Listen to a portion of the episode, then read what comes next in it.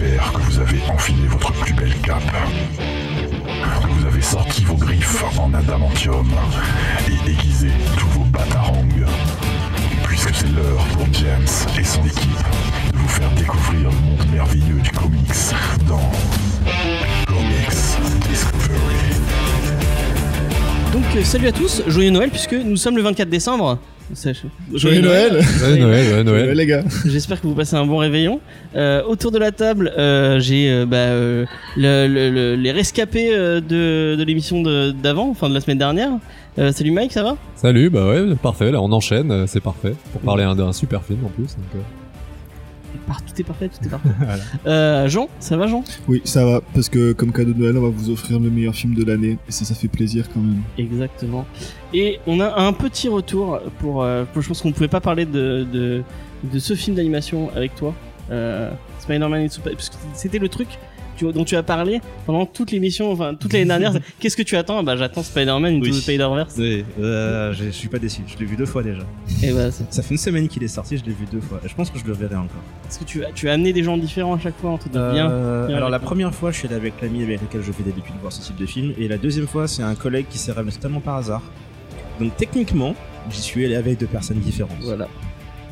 Attention, Ah, tu entends des, des bruits avec ton Et si jamais tu Pardon, dois le voir James. une troisième fois, va le voir au Mega CGR en Light Vibes. Il est vraiment bien. C'est une nouvelle technologie. Ouais, nouvelle technologie On où en fait parlera t'as les, après. voilà, t'as les écrans.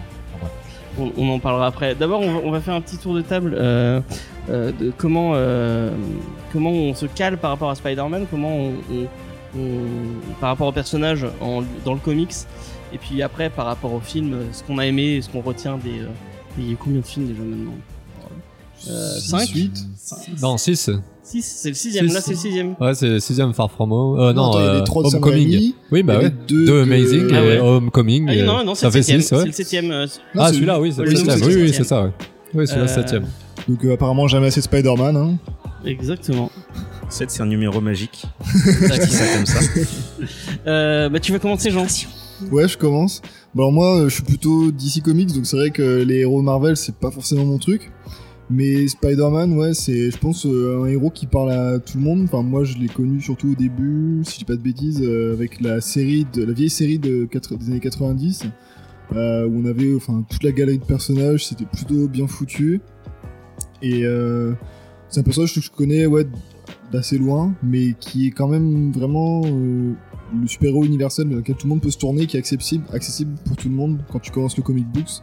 Euh, parce que bah voilà, enfin c'est un monsieur tout le monde, euh, c'est un mec, un étudiant qui galère, euh, c'est un mec qui aime sa famille, qui a une copine qui galère avec son boulot, avec ses études, tout ça, et je pense que tout le monde peut s'y reconnaître un petit peu. Et c'est pour ça que ça reste, à mon avis, l'une des plus grosses mascottes de, Marvel. Et ma- outre les questions de droit et d'adaptation, etc., c'est pour ça, je pense qu'on le voit autant au cinéma et qu'il est toujours aussi populaire dans les comics. Il, est, il est toujours de partout et c'est vraiment un héros, je pense, euh, qui, qui mérite son succès. Et, euh, je suis vraiment très content qu'il ait eu cette, cette adaptation.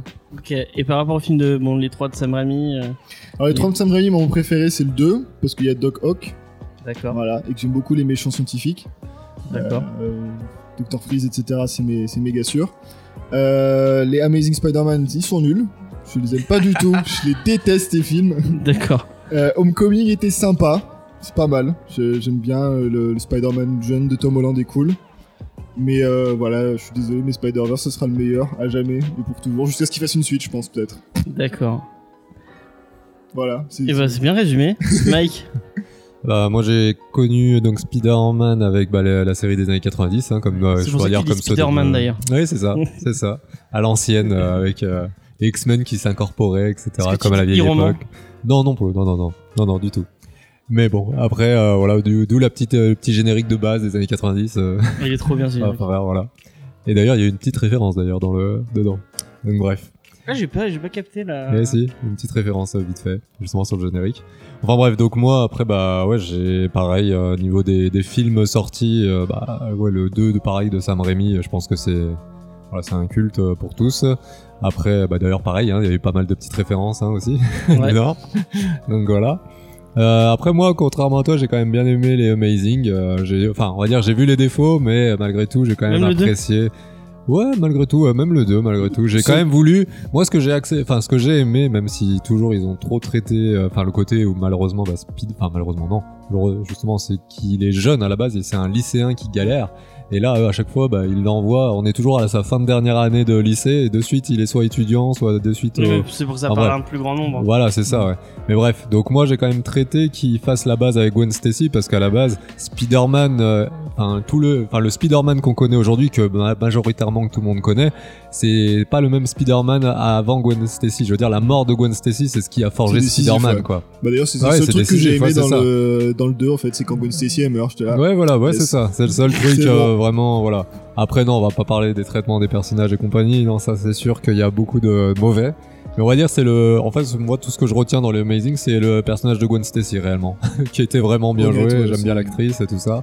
Enfin bref, voilà. Emma Stone, elle est. Voilà, et puis pour Homecoming, ouais, il est sympathique et tout pour le moment, mais j'attends toujours un peu une performance quand même. euh, Enfin, j'attends quand même du, de l'extraordinaire parce que Spider-Man, c'est aussi qu'il a été un personnage qui nous fait rêver, etc. Donc euh, là, C'est pour un le peu le, le friendly. euh, Ouais, bien comment- sûr. C'est comment déjà en anglais euh, Friendly Neighborhood. Ouais, Ouais, voilà, oui, bien sûr, ouais, mais c'est celui quand même là, je veux dire, là, ça reste des, comment, des actions, on va dire, euh, de super-héros, comme, bah, comme il dit, le petit Spider-Man de Brooklyn, quoi, Oui, c'est bah oui, le mais petit c'est ça, héros. oui. Ouais, voilà. Et après, ouais. Non, mais voilà. Mais après, c'est que quand même, comme moi, je suis habitué aussi, par exemple, quand il est mis dans les Avengers et compagnie, il y en a beaucoup, comme Captain America et Tony Iron Man, qui disent, ouais, mais tu seras le plus grand des héros, euh, toutes classes confondues, quoi, même avec les anciens.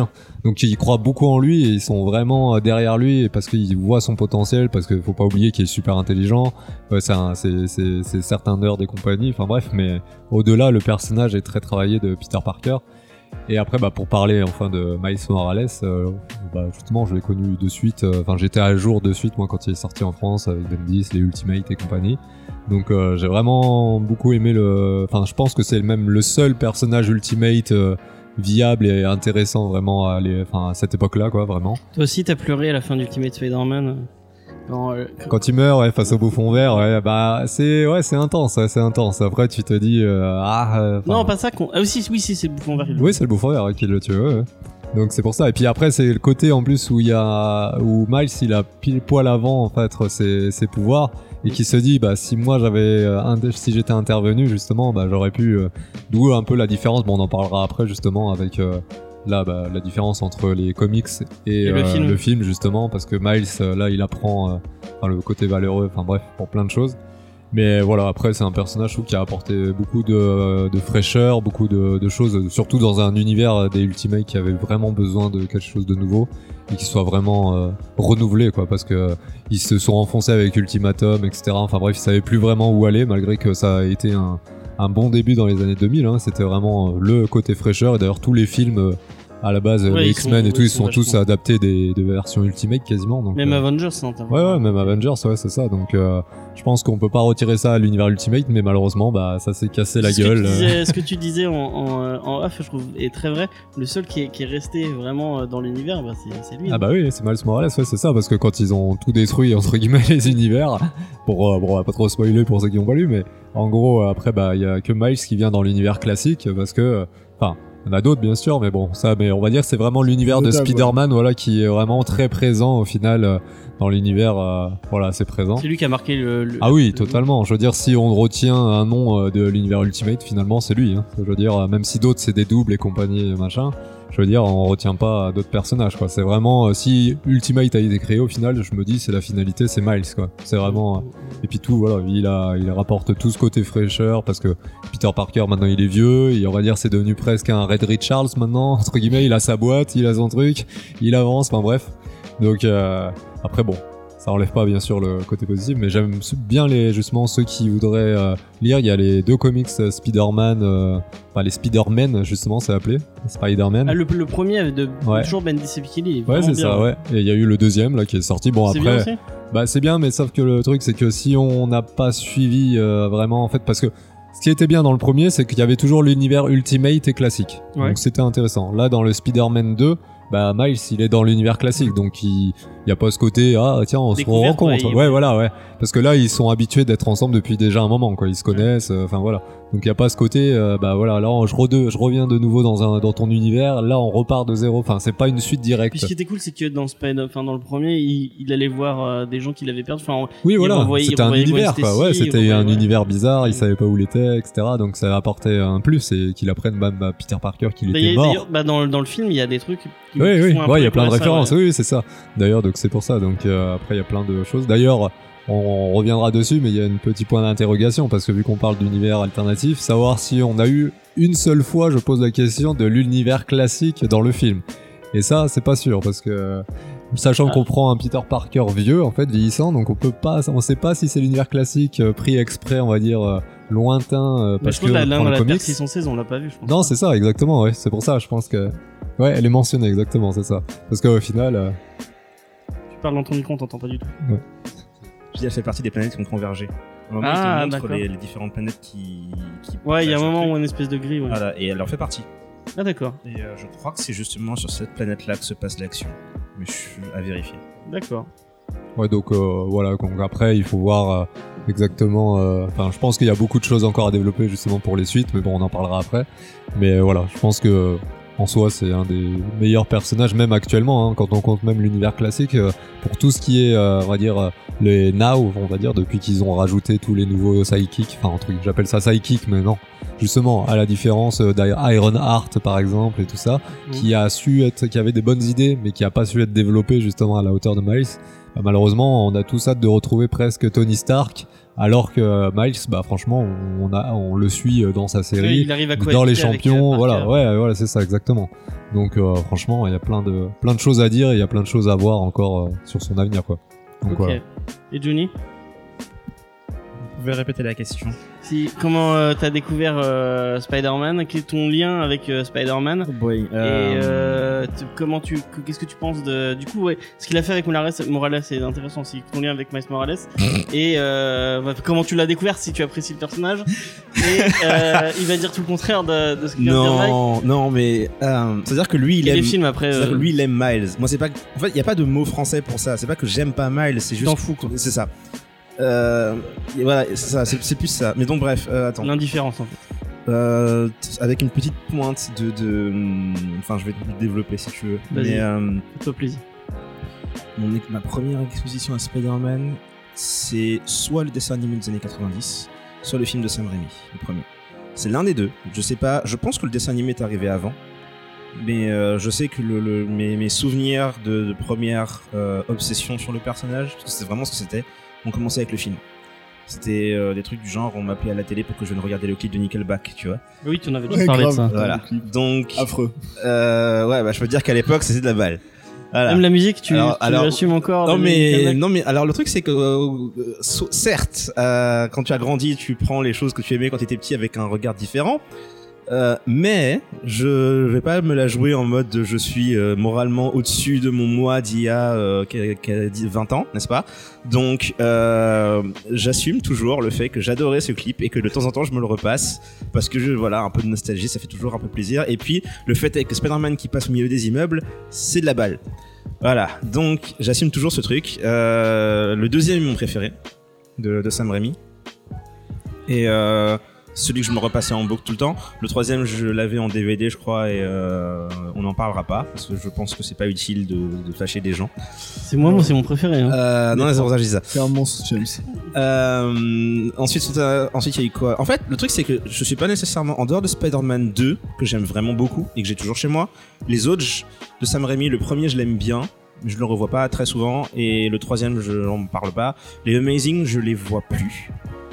Parce que voilà. c'est une ça- bonne idée, ça. C'est un- ça Mais le 1 reste. Enfin, j'en parlerai après. Je dirai je dis mon avis après. C'est pas qu'ils ont pas forcément des qualités, hein, mais euh, disons que Pas si assez, je, quoi. si je dois me revoir des, je me reverrai des morceaux. Genre, euh, je continue de trouver que ils ont possi- possiblement le meilleur caméo de Stanley, par exemple, dans le dans le premier, dans la dans la salle où il écoute de la musique et il a Ouais, ouais, Ah. est pas mal. Voilà. Et je continue de penser que c'est, je sais pas si c'est le meilleur parce que voilà, ça dépend des, des opinions, mais en tout cas, Celui de des- Spider-Man et tout Spider-Verse, c'est vraiment bien, moi je trouve. Mais du coup, voilà. Donc, il il- ces films ont des qualités. Je ne le nie pas. Juste, euh, ils m'intéressent pas en fait. C'est, c'est pas d'animosité, plus que voilà. Moi, je trouve, moi, je trouve que euh, le, enfin, euh, Tobey Maguire est un super Peter Parker, mais un mauvais Spider-Man. Parce que, enfin, il n'y a pas le côté van et le côté, euh, le côté fun que, qu'est Spider-Man. Je trouve vraiment trop enfantin. Et je trouve que dans Amazing Spider-Man, euh, euh, Andrew Garfield est un mauvais Peter Parker parce qu'il est beaucoup trop cool. Euh, c'est pas Peter Parker. Enfin, Peter Parker ne le- fait pas du skate et ne sort pas avec la meuf la plus bonne de Le côté blagueur, c'est pas plus Ultimate? Tu crois? Non, je pense pas. Non, il a toujours eu ce côté. euh, je fais des vannes à mes Je sais ennemis. pas, et- parce que enfin, quand on a Non, il a- il toujours- il a toujours eu 90 ça. et tu le vois à chaque fois, c'est un, c'est un- déjà un, un adolescent, enfin c'est un adulte presque, euh, il est à l'université et c'est ce Spider-Man. Non, non, je sais pas. Regarde, euh, regarde, Buffy. Buffy euh, fait le- la même chose et, et Whedon a toujours dit qu'il il s'est inspiré de, de Spider-Man pour, pour ce côté. Ouais, ça, fait des ça- blagues. ça a toujours été présent. Et je trouve que Amazing Spider-Man le fait bien ça, le côté euh, genre ah euh, oui on ma plus grande faiblesse les petits couteaux tu vois c'est ça c'est drôle tu Ouais, vois. C'est- vrai que le côté humour c'était pas mal. Après, il y a, un- il y a un- alors c'est un, un point sur lequel je rage légèrement, c'est que bizarrement, personne ne parle jamais de la série euh, Spectacular Spider-Man, série animée, parce que comme d'habitude, on survole les séries animées comme si elles n'existaient pas. Et, euh, et tu, Il y en a une qui est récente, tellement non des, des- Hein Elle, elle est récente euh, elle a c'est la Ultimate la plus récente elle moi je l'aime pas du tout la Ultimate. Non, non, non, je parle pas de celle-là. Spectacular Spider-Man était une série en 2D qui a. J'ai vraiment un problème avec le nombre d'années, j'ai du mal à me, me faire une idée de. Je crois de, la- je crois de Ouais, voir laquelle tu parles ouais. Et, euh, et le générique faisait Spectacular, Ouais Spectacular. ouais ouais, Voilà. ouais. Ah Et cette série Elle est mal géniale et je l'aime beaucoup et c'est l'une de mes versions, ou en tout cas, ouais, c'est l'une de mes versions de Spider-Man préférées. Et c'est généralement celle à laquelle je pense quand je pense comment j'aimerais le faire et comment je l'aime beaucoup, machin. Et après, il y a eu quoi? Le film avec Tom Holland que j'ai pas vu au ciné parce que j'ai atteint un stade de, de- euh, je commençais à atteindre mon stade de ras-le-bol qui est genre maintenant bien établi avec les films de super-héros et, euh, et du coup je l'ai pas vu au ciné parce qu'il avait juste pas l'air particulièrement enfin il avait pas l'air de valoir mes sous on va dire et- Alors qu'il les vaut. Bah, je l'ai vu chez moi il est sympathique mais voilà quoi C'est mon préféré. Et euh, donc je l'ai trouvé sympa mais sans plus. Et du coup comment dire ma relation avec Miles. Ok euh, quand j'avais commencé à lire Ultimate on avait un petit souci. Euh, parce que j'ai commencé à lire Ultimate après la mort de Peter je crois. Et du coup j'ai tout lu d'un coup. En sachant plus ou moins qu'il allait mourir. Mais t'as lu tout Ultimate d'un coup en fait. C'est ça. Et, et, euh, et donc quand on est arrivé au stade où Peter est mort, Miles était là depuis un petit moment, je crois. Et euh, j'avais tout obtenu par, euh, de- par fichier euh, informatique obtenu tout à fait légalement. Son oncle d'Amérique Voilà, voilà. qui les scannait. Et, et du coup, j'ai tout lu d'un coup, j'ai vachement aimé Peter, et est arrivé justement la scène où il meurt, et où je sais où ça mène, et je me mets à observer très attentivement le, le Miles, parce que le Miles, il nous a pas été introduit en mode... Voici un, juste un nouveau personnage. L'argument de, de vente, entre guillemets, de Miles, c'était voilà un personnage comme toi. Toi étant moi, c'est-à-dire genre la cible plus ou moins, parce que partage de, on partage à peu près le même niveau de mélanine, et voilà. Et euh, le- les soucis que j'ai eu, c'est que j'ai trouvé le perso. En fait, j'ai tendance à regarder les choses d'un point de vue plutôt macro au départ, c'est-à-dire que je regarde pas juste le perso, je regarde la BD qu'il y a autour, l'œuvre Ouais, qu'il y a autour, si tu veux. Donc, Tu peux pas juste faire un personnage représentatif dans une BD de merde quoi. par exemple, mais ça va aller même au-delà de ça, c'est en enlevant même le côté représentation du truc. Juste quand je lis un livre, je lis un livre parce que Hawkeye, par exemple, est un personnage qu'en BD m'intéresse absolument pas. Par contre, la BD Hawkeye de Matt Fraction, c'est l'une de mes BD préférées, toutes catégories confondues. Bien. parce ouais. que c'est une super bonne BD.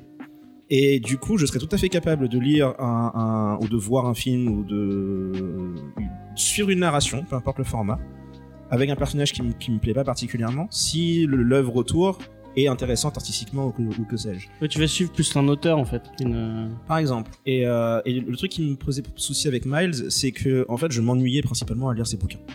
C'est pas que je trouvais pas Bendis en même temps, non? Bah, j'avais lu euh, tout le Spider-Man Oui, Ultimate ouais. avant ça, c'est Bendis qui l'avait fait, j'avais pas de souci particulier avec ça, tu vois, et j'aimais bien ce qu'il avait fait avec ce, avec ce Peter. Donc quand j'ai commencé à lire le Miles, en fait j'ai eu deux soucis principaux, c'est que euh, j'avais la flemme de me retaper tout le développement d'un personnage, et ça aurait pu être, euh, ça aurait pu être changé si le personnage m'avait engagé. Ce n'était pas le cas pour deux principales raisons. La première, c'est que tous les trucs qu'il a mis en place, et pour avoir relu les- le début de Miles hier soir, Ouais. Je trouve que le film justement a beaucoup mieux installé tous ces éléments-là, c'est-à-dire que le truc qui me manquait le plus, euh, c'est... euh, je sentais que Miles avait été créé par quelqu'un qui s'est dit je vais faire de la représentation mais en représentant une chose que je connais pas de- de- d'expérience personnelle. Et du coup, je suis ressorti des chapitres que j'avais lus en me disant bon ben c'était un effort noble, c'est genre bonne intention, mais la relation avec l'oncle, la relation avec le père, la mère, c'est pas que c'est faux, mais il manque des nuances qui font que je me dise ok cette personne vient vraiment de là-bas, elle a vraiment des types de comportements que j'ai vus chez des cousins que j'ai qui habitent aux États-Unis ou euh, ou des éléments de, de comportement qui font que je me Après, Bendy, c'est new-yorkais, enfin, il a, il a grandi Ouais, mais enfin, euh, être new-yorkais et venir de Brooklyn, je pense que c'est pas pareil. Ah ouais il y, a bien, il y a plein de communautés différentes Oui. et, et si on compare avec le film, la première scène d'introduction de Miles, il a sa mère qui parle espagnol, il a son père qui a des manières de parler, de se comporter avec lui, ils ont des problèmes relationnels père-fils qui sont très caractéristiques de, de discussions que j'ai avec des gens même sur Twitter où on parle de ce que c'est qu'avoir un père noir et il y a des, trucs, tu vois. Et, euh, et c'est des nuances que tu retrouveras pas partout sur toute la planète ou quoi, mais c'est des trucs que tu reconnais parce que ça fait partie de ton quotidien et c'est des choses que dans le film j'ai trouvé qui n'étaient pas présentes dans les livres. Et c'est pas un truc où je blâme Bendis, c'est pas un... je considère pas ça comme un défaut majeur, tu vois. C'est juste que euh, j'ai lu ça, je me suis dit ok, c'est personnage, faux, il manque un peu de, c'est ça, il manque un peu de de- de- de- d'authenticité. Et euh, bon après j'ai un problème plus large dont on a parlé plein de fois aussi quant à ce qui est d'int- d'introduire un personnage qui est censé être euh, diversité, sauf que tous les créateurs derrière ils sont tous blancs encore et euh, voilà. Mais ça c'est une autre question. Mais euh, Quand même, parce que c'est. voilà. Par exemple, Ben, euh, Kamala Khan avait beaucoup mieux fonctionné parce que l'autrice, justement, qui était une femme, musulmane, était musulmane et du coup, Et, elle était plus au du fait. coup, il y a beaucoup d'éléments qui, quand il, quand il s'agit de représenter ces éléments-là du personnage, étaient effectivement beaucoup plus présents et beaucoup mieux faits. Alors, contrairement à, euh, il y avait eu un élève de Batman qui était musulman aussi, le gars il faisait sa prière avec ses chaussures, j'étais. C'est bon, pas quoi. le français d'ailleurs qui. Ouais, il est français. ouais. Oui. Donc, Ah oui, voilà. parce que vous avez fait tout le truc à Batman Incorporated là. Ouais. euh, Celui qui fait du, donc, euh, du et c'est des, et c'est des trucs comme ça où. Donc à l'époque, ils, m'ont, ils ont un peu essayé de me faire passer la pilule en mode vas-y bouffe et dis-nous merci. C'était vraiment ce, ce ton-là, tu vois, genre bouffe ce truc factice et dis-nous merci. Mais là, Spider-Verse, c'est- c'est Phil. Enfin, non, c'est qui qui a écrit? C'est Phil Lord et Chris Miller. Alors justement, blancs, euh. on en reparlera de ça aussi. Et j'ai une petite comparaison à faire. Je l'ai promise à un, à un gars que je- avec qui je parle sur Twitter de temps en temps. Je lui dis que j'allais comparer à Planqueur. Parce que, parce que étrangement, cet aspect représentation justement, il est assez. Dans la même semaine, on a eu Spider-Verse et, Plan et Planqueur et les, les deux gèrent pas du tout la C'est quoi chose de la même enfin, pour manière. les gens qui sauraient pas qui C'est Ah, une le série truc de Netflix là ouais, ouais. C'est une série Netflix. L'héroïne est métisse. Il y a aussi une- un autre personnage qui est joué par une fille d'origine arabe, je sais plus de quel pays. Et euh, le- le- là, il y a eu une petite polémique autour de vous avez un personnage métis, machin. Qu'est-ce que qu'est-ce que vous avez à dire là-dessus? Bref, on en parlera après. D'accord. Donc voilà. Donc j'ai rien contre Miles, euh, mais je peux dire maintenant là que le Miles du film, c'est mon Spider-Man préféré. Ok. Et Pas juste à cause des. T'aimais pas trop mal, c'est pourtant c'était le film que t'attendais le plus. Après, c'est plus. Oui, la- mais c'est la patte visuel, graphique, ouais, la exactement. patte Quand je disais, tu peux me vendre ce que tu veux si le packaging autour, si l'œuvre elle-même a l'air cool, c'est ce qui était le cas. Si c'était pas Spider-Man, je serais allé le voir quand même. Attends, de- euh, avant de voir le trailer, tu t'en foutais en fait. Complètement. C'est le trailer qui t'a vendu du Franchement, rêve. avant de voir le trailer, je me disais, ok, ils nous font un film d'animation, ils vont nous mettre Miles, genre le, le, post, le poster child de Token euh, Mm. En, co- comme argument de vente. Ouais. Et euh, parce que justement, pour Sony a pas la meilleure, le meilleur historique. C'est Amy, Pascal, Amy Pascal qui produit et elle, elle a encore. euh, Non mais c'est ça. pour les gens qui sauraient pas, Amy Pascal, c'est la personne qui a balancé des mails racistes. euh, dont des mails ont tweeté et elle balançait des trucs super racistes. Voilà. Mais, mais pareil, j'ai des. aucune. Je suis pas nécessairement surpris de, de ce qu'on a eu en réfléchissant à qui l'a fait. Parce que pareil, c'est plus une question de qui a écrit, qui a réalisé. Le... J'ai fait une petite recherche parce que je me suis dit, il y a des détails de vie de- de Miles qui sont vraiment pointus. Mm. Et que tu peux avoir soit si t'as vécu dans une famille comme ça, mais genre pendant une durée de temps euh, suffisante, ou que tu viens carrément de cette communauté. Et il y a Peter Ramsey qui est l'un des réalisateurs, qui est noir américain, j'ai compris. et euh, ce- ça ajouté à euh, des. euh, Phil Lord et Chris Miller. ouais. Merci, je les appelle Millard en fait, parce que mon cerveau a du mal à. Tu les, tu les fusionnes en fait. Ouais. Et puis Millard, ça sonne classe. On fait Lego Movie euh, notamment et qu'on fait euh, tous Voilà. les. Et, et 20 ils ont un talent pour euh, l'écriture. Enfin, donc voilà, le film avait l'air cool indépendamment du fait que ce soit Spider-Man, indépendamment du fait que le héros soit métis. Le film avait juste l'air bien, tu vois. J'y serais allé quand même. Et il était bien. Je ça. pense que le trailer a pris un peu tout le monde par surprise. Oui, Ouais. je pense. Euh, Enfin, moi, j'ai vu passer sur Twitter, tout le monde disait, oh putain, le nouveau Spider-Man, c'est trop fou et tout. Moi, je dis, ah ouais, ok, on fait une animation Spider-Man, c'est pas essayer. Puis, t'as vu le trailer je me suis dit, mais putain, ça va être trop long, ça va être Cette trop bien. scène où, où quand il est, faut cliquer dans, le- dans le film du coup après, quand il est, il est, il est sur le building avec Contre la le- là, qui s'appuie, Ouais, t'as le c'est- qui claque et tout. qu'on le mais- voit tomber. Ah, les frissons, quoi, rien que d'en Ils ont parler, réussi là. à faire un truc euh, qui n'est pas arrivé depuis très très longtemps parce que Marvel en est à 19 films maintenant. Et, euh, et d'ici, ils en sont à je sais plus combien, mais euh, bref. Trop mais aussi. le truc, c'est qu'à force de, de faire des films et de décortiquer les personnages et de faire des suites et machin, c'est devenu mondain, le super-héros. Et j'ai eu un double effet dans ce film-là où, pour la première fois depuis très très très très longtemps, j'avais envie d'être le super-héros. J'avais Ah. envie d'être lui, en fait. Le voir courir sur Mais les murs et peux dans pas vouloir étoiles. avoir ce genre de pouvoir C'est tellement cool. Oui, mais je veux dire, les autres films ont rendu ça c'est Comment tu veux tellement ne pas avoir les, comment, les Air Jordan rouge et noir Elles sont trop belles ces aussi Jordan. accessoirement. Et pourtant, je suis pas du genre basket. J'ai jamais compris le délire parce que mes cousins c'est tout l'inverse. Mais moi, j'ai jamais vraiment compris le délire de Et ça. du coup, mais- tu vas t'acheter des Jordan Non, non. Mais, qu'elles sont, à mais- deux- elles sont à 150 euros si tu veux. Voilà, mais, mais effectivement, voir le gamin courir sur les murs et, et, euh, et là, pour, la, pour le coup, depuis des années, ça m'était pas arrivé de me dire putain, j'ai envie de faire ça, j'ai envie d'être lui, j'ai envie de faire les mêmes trucs. Et en plus, au moment où il te dit tout le monde peut être Spider-Man, j'ai eu une espèce de flashback de l'époque où on était avec mes, bah, tous les gamins et que y a toujours un moment où on te dit tu peux pas jouer, tu peux pas être ce perso parce que t'as pas la bonne couleur ou bien parce que c'est une fille et, euh, Et maintenant, ouais, tout le monde peut l'être. voilà. Ce message est trop bien. ce message a toujours été présent dans les Spider-Man, cette idée que tout le monde peut être Spider-Man. Ouais. Le fait que ce soit dit par lui, ça avait une connotation super supplémentaire pour moi. Qui faisait que, je, je sais pas, ça m'a donné la niaque en fait, de voir ces films. Puis sur ce, je trouve que, enfin, c'est vraiment, effectivement, c'est un message qui a toujours été présent dans Spider-Man et dans les super-héros au sens plus large, plus certains que d'autres. Mais là, je pense que c'est vraiment le film Spider-Man qui le représente le mieux. Oui. Euh, enfin, on en parlera plus tard. Clairement. Enfin, on a plein de trucs dont on va parler Ouais. plus tard, mais ça, vraiment, je pense que c'est le Spider-Man qui vraiment représente le mieux l'idée de tout le monde peut être un héros, tout le monde peut le faire, enfin, tout le monde peut être mieux, et c'est Et vraiment. puis l'univers du Spider-Verse fait ça, parce que pour moi, pour être avec mes deux enfants, un garçon et une fille, les deux, au final, ils avaient leur Spider-Man préféré, avait- Spider-Gwen, voilà. Donc au final, les deux, ils étaient au taquet, les designs et tout, enfin, je veux dire, tout est parlant, et voilà, en plus, ça Même, parle euh, vraiment à tous, La quoi. petite, comment elle s'appelle euh, Oui, oui, la petite, euh, ouais, euh, japonaise, ouais. Ouais. Qui en BD fait partie de mes Spider, de mes Spider People préférés. Mais elle est absolument Ouais. pas comme ça en BD. Oui, ils ont genre changé, une- mais le design est cool. C'est une espèce de gamine euh, dépressive à la Evangelion. Mais, euh, mais la version, la version film. La version film est intéressante. Mais le côté graphique, bon, enfin, moi moi, j'ai pas encore donné euh, tout le monde. euh, ce Oui, vas-y, vas-y. Ouais. J'espère que vous avez noté les trucs que vous, avez dit. On en parlera après parce que moi je les ai pas notés du C'est tout. ça, ouais. on va, on va complètement. euh, euh, du coup, euh, moi, bah, comme beaucoup de monde, j'ai connu avec euh, avec la l'animé des années 90, qui est ce qui est vraiment génial. Cet animé est, est fou. Euh, même le même le côté euh, qui maintenant est super cheapos, le côté un peu 3D là qu'il y avait à des moments. C'est super cheapos. Ouais. Et quand je le revois maintenant, je me dis bon, oh non, c'était quand même trop cool. Sachant que euh, Fnac, il le fait l'intégrale à même pas 25-30 euros, je crois. hein. Donc, euh, pour ceux qui veulent découvrir, euh, ça, ça mérite, quoi. Ah ouais, ça mérite, ça, hein, franchement. hein. Je vais tellement l'acheter. Moi, je l'ai acheté il y a quoi 2-3 Noël, pareil, à 20-25 euros. C'était c'était trop bien de se les refaire, quoi. C'était trop bien. Il y a des euh, vraiment. cool. Ouais, il y a tous les bonus. Il y a un DVD spécial de bonus dedans et tout ça. Donc, c'est vraiment, vraiment intéressant, quoi. Donc, euh, pour ceux qui veulent découvrir et tout ça, qui sont vraiment fans, bah, foncez. hein.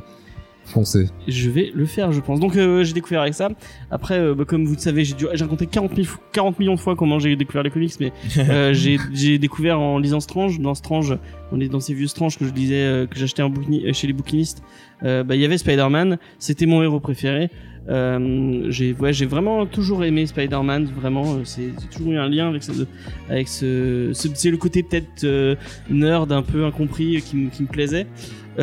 J'ai plutôt apprécié les films de Sam Raimi sans vraiment vraiment enfin il y a tout le monde qui est en train de dire ouais c'est trop bien et tout moi il y a, un côté chez Sam Raimi tu vois chez Sam Raimi je préfère Evil Dead vraiment mais de, très très loin il y a un côté enfantin euh, qui, qui moi me parle pas trop. C'est pas le Spider-Man c'est pas je me disais toujours ah j'aime bien mais Tobey Maguire c'est pas mon Spider-Man. Ouais. c'est pas le Spider-Man dont j'imaginais euh, D'ailleurs, petit aparté, sur le film, euh, il y avait, il voulait faire une référence vraiment à chaque Spider-Man, Tobey Maguire, Ah ouais Andrew Garfield, et en fait, il pouvait pas, je sais plus, une question peut-être de droit, ou enfin, je sais plus trop le, le pourquoi du comment, Enfin, il y avait un petit dé- délire et en fait, ils se sont autorisés à le faire justement pour la suite, justement, Ah, d'introduire cool. chaque Spider-Man des films pour faire une référence euh, vraiment concrète. Ah, c'est sympa. Donc, euh, Euh, du coup, quand j'ai vu Amazing euh, 1, je me suis dit, ah tiens, c'est un peu, c'est un peu mieux. C'est un, un peu plus mon, mon Spider-Man, mais il y avait, il manquait le côté Peter Parker, comme je disais tout à l'heure. Euh, j'aime bien le 1, j'aime vraiment bien le 1. Le 2, non, mais le 2, c'est une vraie. Le pauvre Jamie, enfin, je comprends pas, Jamie Foxx, c'est un tel acteur. Comment il peut être aussi James. mauvais Non, mais on dirait. Steve Urkel. On dirait Steve Urkel.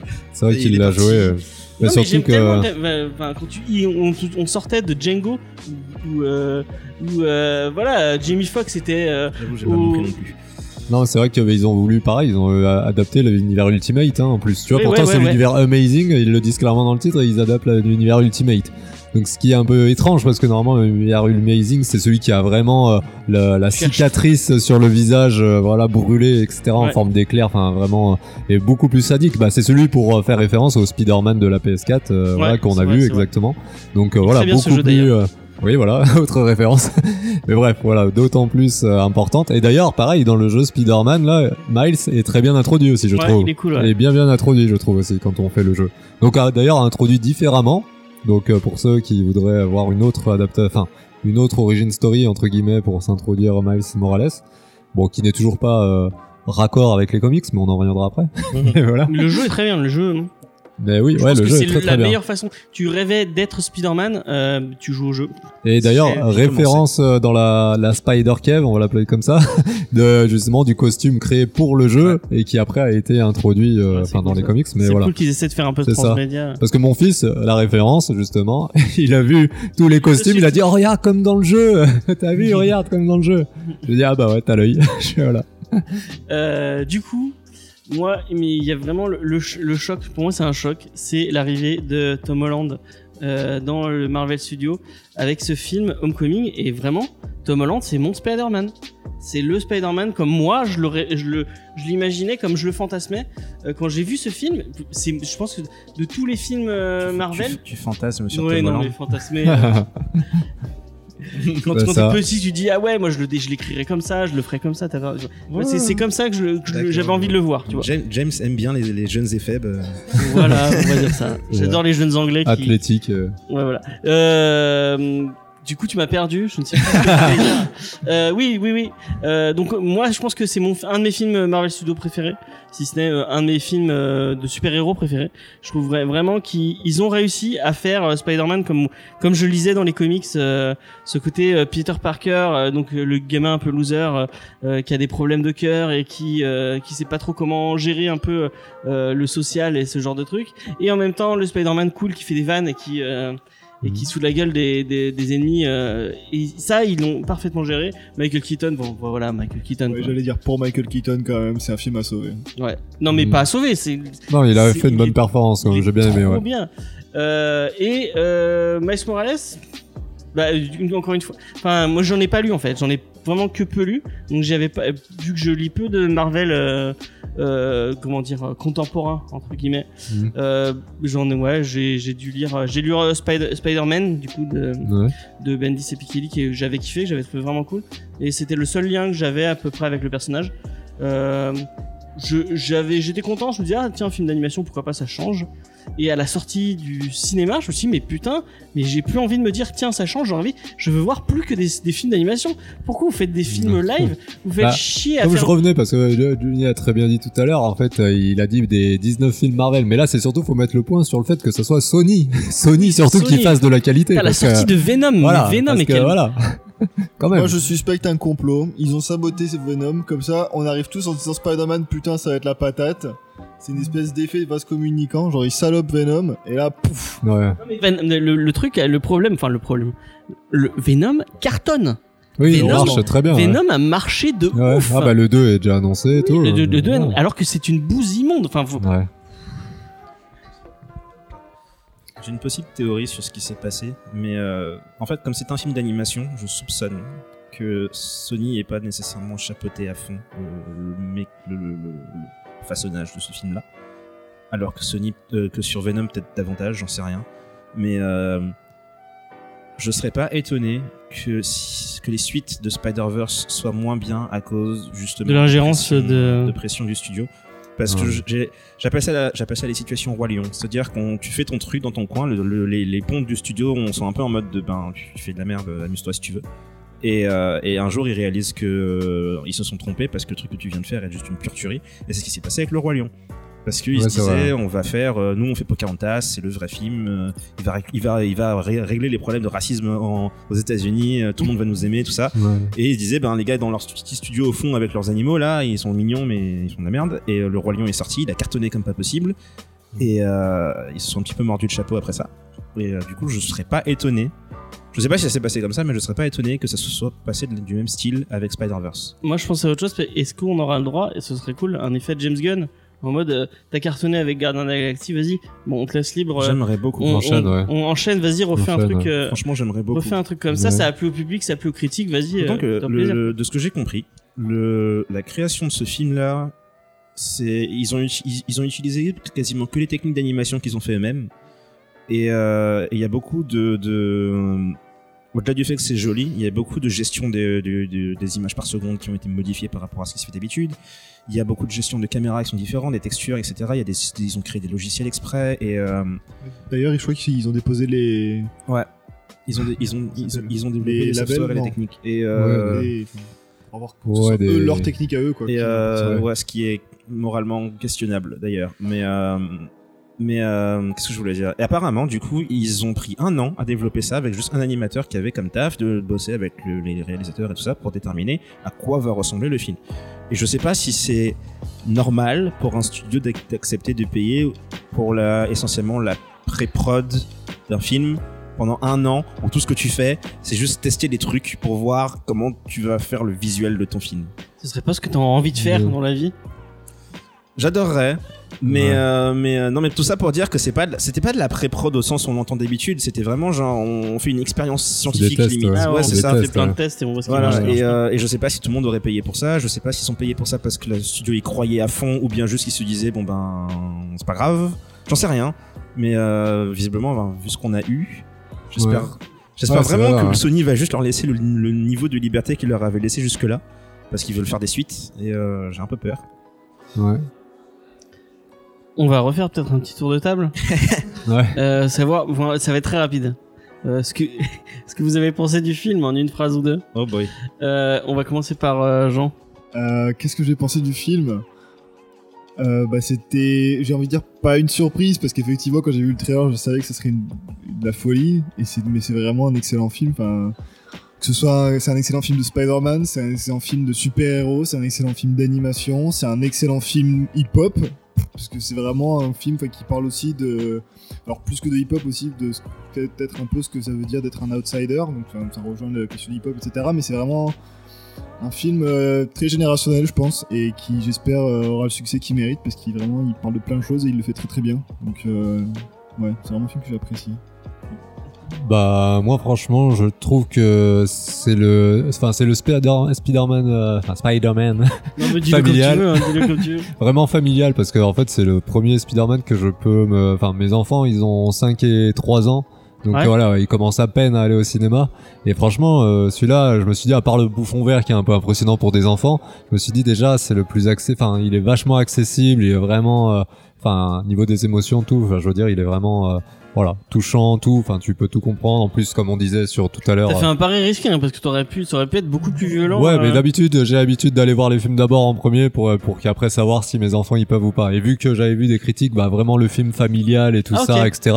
Donc je me suis Moi, dit bon bah ça a l'air, euh, voilà, après, euh, ça a l'air d'être bon quoi. Un film d'animation Oui, c'est un dessin Noël, animé, quoi, oui, oui. dire, euh, Parce que c'est pas pareil quand t'adaptes, quand pour un enfant, quand tu adaptes, enfin quand tu fais face à un film avec des acteurs et un dessin animé entre guillemets, bah il- tu vois c'est plus facile dans leur, leur tête de faire un lien direct. euh, ouais, c'est un dessin animé, y a pas de souci quoi. Enfin bref. Et tout ça pour dire que pour moi, eh bah franchement c'est vraiment le meilleur Spider-Man euh, actuel. Franchement de ce qui a été fait, vraiment. Je dis ça parce que je suis allé voir Mutafukaz. Il y avait des gamins de 5 ans dans, dans la salle. Ah non non, bah après c'est aux Ah, parents merde. bien sûr de bien gérer, euh, bien Bah, sûr. Silent hein. Voice aussi. Il y avait un gamin qui allait voir Silent Voice, euh, donc euh, film d'animation euh, japonais. Il, est, il est dû ressortir traumatisé le gars. Ah bah oui, oui non non. Non, bien sûr, Il non, faut, non. il faut, il faut se renseigner un peu. Ouais, non, mais bien sûr, non, non, bien sûr. Mais ouais, c'est vrai il que j'y avais euh, pas pensé, mais le côté familial. euh, Ah bah c'est ouais, important, hein, c'est important, c'est ouais. important, bah parce que déjà. Ça va avec euh, Spider-Man en même temps. Bah oui, c'est ça, c'est ça. Donc c'est, c'est, enfin moi pour moi c'est justement le, le super héros qui est adapté à tous en fait j'ai l'impression, tu vois, parce que t'as souvent souvent ceux qui disent ouais bah moi je préfère Iron Man parce qu'il a l'armure, ouais moi je préfère si parce qu'il est comme ça. Mhm. Et Spider-Man en fait à chaque fois c'est souvent le deuxième. Tu sais s'il y a quelqu'un qui a vraiment une personnalité on va dire bien atypique genre technologique et tout comme ça, bah tu vois entre guillemets ils vont T'as souvent lui, tu vois, genre Iron Man, je dis n'importe quoi, hein, mais Iron Man en premier, entre guillemets. Et souvent, tu, quand ils réfléchissent, ils mettent Spider-Man en deuxième. Mais quand tu fais une généralité, en fait, le, le héros quasiment préféré de tous, bah, c'est Spider-Man, tu vois, quand tu regroupes un peu la généralité des, Bah des non, c'est votes. Batman. Oui, non, mais voilà, oui. non. non, mais ça, après, c'est un autre truc. Mais oui, je vois ce que tu veux dire, mais voilà. Mais voilà, quoi, dans, Non, dans raison, Voilà que je veux développer. Euh, du coup, euh, Johnny? Euh, ce que j'ai pensé du film, En, en, plus- en, en deux, trois phrases. euh, pas- je m'y attendais absolument pas. Et c'était nul. Je me suis emmerdé, mais d'une puissance. Oh là là. Mais est-ce que t'as été. parce Quel que, acteur Tu Ouais. attendais vraiment ce film, t'arrêtais pas de dire que c'était, ça allait être le meilleur film. Ça, pour moi, ça l'est, mais est-ce que t'as été encore plus étonné d'apprécier Honnêtement, oui. Oui. Je. Je sais pas comment qualifier ça en fait. Le. le... Il, me, il me perturbe parce que je savais qu'au niveau visuel ça allait me plaire. Et vu la manière dont les personnages s'exprimaient, il y avait des nuances de, de, de personnalité dans les personnages, je me disais, il y, a une- y y a intelligence dans l'écriture. Mm. Et euh, C'est le scénar qui t'avait surpris en fait. Ouais. Et, euh, et c'est rare que je puisse ressortir d'un film, notamment de super-héros, où je vais me dire, ouais, l'histoire était quand même vachement, vachement bien écrite. Pas juste parce qu'elle tient la route, mais carrément parce qu'il y a, il y a des nuances, il y a de l'intelligence à l'intérieur, les personnages sont beaucoup plus profonds qu'ils en ont l'air, et euh, je sais pas, en fait, j'étais, j'ai passé le film entier à regarder et à me dire, ok, donc ça, il y a des, il y a, mettons 50% de chances qu'il le rate, mettons la, caractérisation d'un personnage, ou la mise en scène d'une scène, tu vois, il y a plein de moments où je me disais, c'est, casse-gueule ce que vous faites. Et c'est un peu l'équivalent d'avoir un gars qui fait du funambule et qui fait des doigts d'honneur en te montrant à quel point il le fait mieux que tu pourrais l'imaginer, tu vois. Non, mais c'est vrai que de- au départ, je pense que c'est un concept ultra casse-gueule d'avoir 6 Spider-Man dans un film avec des. Enfin, pas des Spider-Man genre ouais, Spider-Punk, Spider-Man noir, etc. Genre des trucs genre Spider-Ham, euh, le. Enfin, euh, Spider, enfin, du coup, la japonaise, euh, etc. Enfin, des trucs vraiment de niche, quoi. Des, des personnages que. Que le grand public ne connaît pas. Ouais, quoi. que connaît pas et qui sont des concepts un peu spéciaux. Genre, le, le- le cochon Spider-Man, c'est vraiment un truc vraiment comique. Je veux dire, il y a une dimension euh, spéciale où il y a que des. Mais ils ont réussi à le résumer en 30 secondes. Et ça marche à fond. Et le personnage est prenant en plus. C'est comme a- ça qu'ils m'ont convaincu d'ailleurs. Avec la bande-annonce, quand j'ai vu qu'il y avait Spider-Ham dedans, je me suis dit, ok, bon, les gars ont compris. C'est genre, en fait, c'est ça. J'y suis allé en sachant que c'était fait par des gens qui, a priori, avaient le. Ils avaient compris ce qu'ils avaient entre les mains et comment l'utiliser correctement. Pas trop en faire et pas, et pas gâcher ce qu'ils avaient non plus. Et, Quand euh, tu vois Lego Movie, enfin, parce que enfin, c'est Bah, des c'est- gens de Lego Movie et Lego Movie c'est génial. Ouais. Et, euh, et c'est ça, en fait, je me rends compte que les deux, les deux scénaristes de ce film, ils sont, c'est des petits génies qui visiblement sont très très, sont pas pris suffisamment au sérieux par les studios qui les engagent. Ils se sont fait virer. Enfin, je Mais- pense qu'ils doivent être spéciaux, hein. ils se sont virés de solo quand même. Alors non, parce que justement, c'est le truc le plus ironique de, de l'histoire ce machin. Parce que en face, tu as Disney qui s'est dit tiens, on va engager ces gars-là pour faire un film sur Han Solo. Ces deux scénaristes leur disent euh, ok, mais on veut engager Shamik Moore pour jouer euh, Lando, c'est un, des trucs. Et à cause du fait que Disney a décidé que le film était trop bizarre à leur goût et machin, ils ont, ils ont viré ces deux réalisateurs. Et Shamik Moore a jamais été pris pour jouer euh, Lando. Et, et les étoiles se sont alignées pour que ces deux réalisateurs puissent aller dans un autre studio, qui Sony en plus, qui leur disent Ok, ben vous avez apparemment suffisamment de, de- de- de place pour que votre créativité puisse s'exprimer comme vous voulez. Vous récupérez le mec que vous vouliez pour Lando, vous en faites le personnage principal de votre nouveau film, et vous me sortez cette gemme là.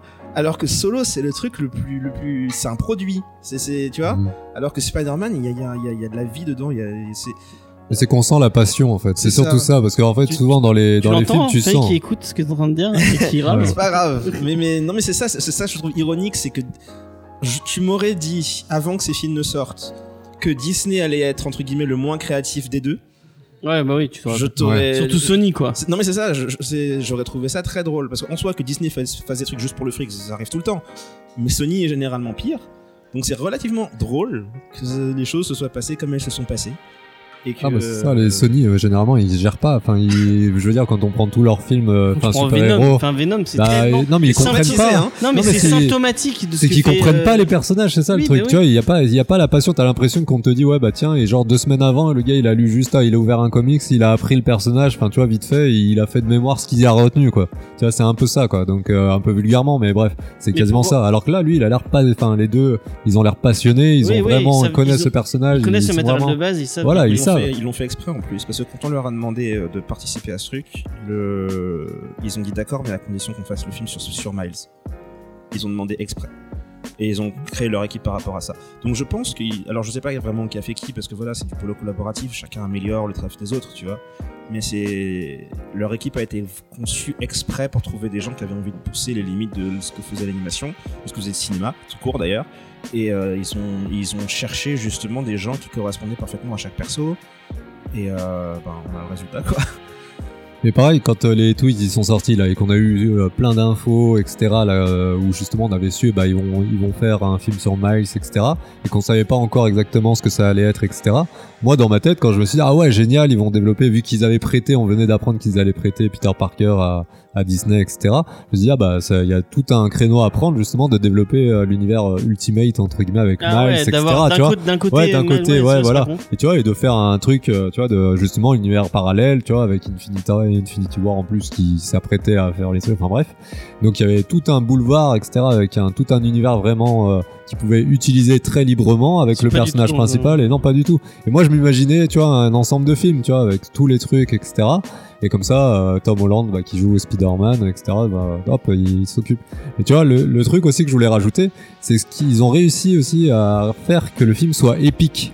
Parce que moi, j'ai, ce qui est très important dans un film, c'est comme je disais, c'est le côté spectaculaire et vraiment, euh, enfin, tu te sens euh, vraiment, t'es dans l'intensité, t'es en train de dire waouh toutes les deux secondes, enfin, t'es même visuellement, je veux dire, c'est une claque. Mais je veux dire, il y a que dans Avengers, Avengers Infinity War, donc le 1 et le 3.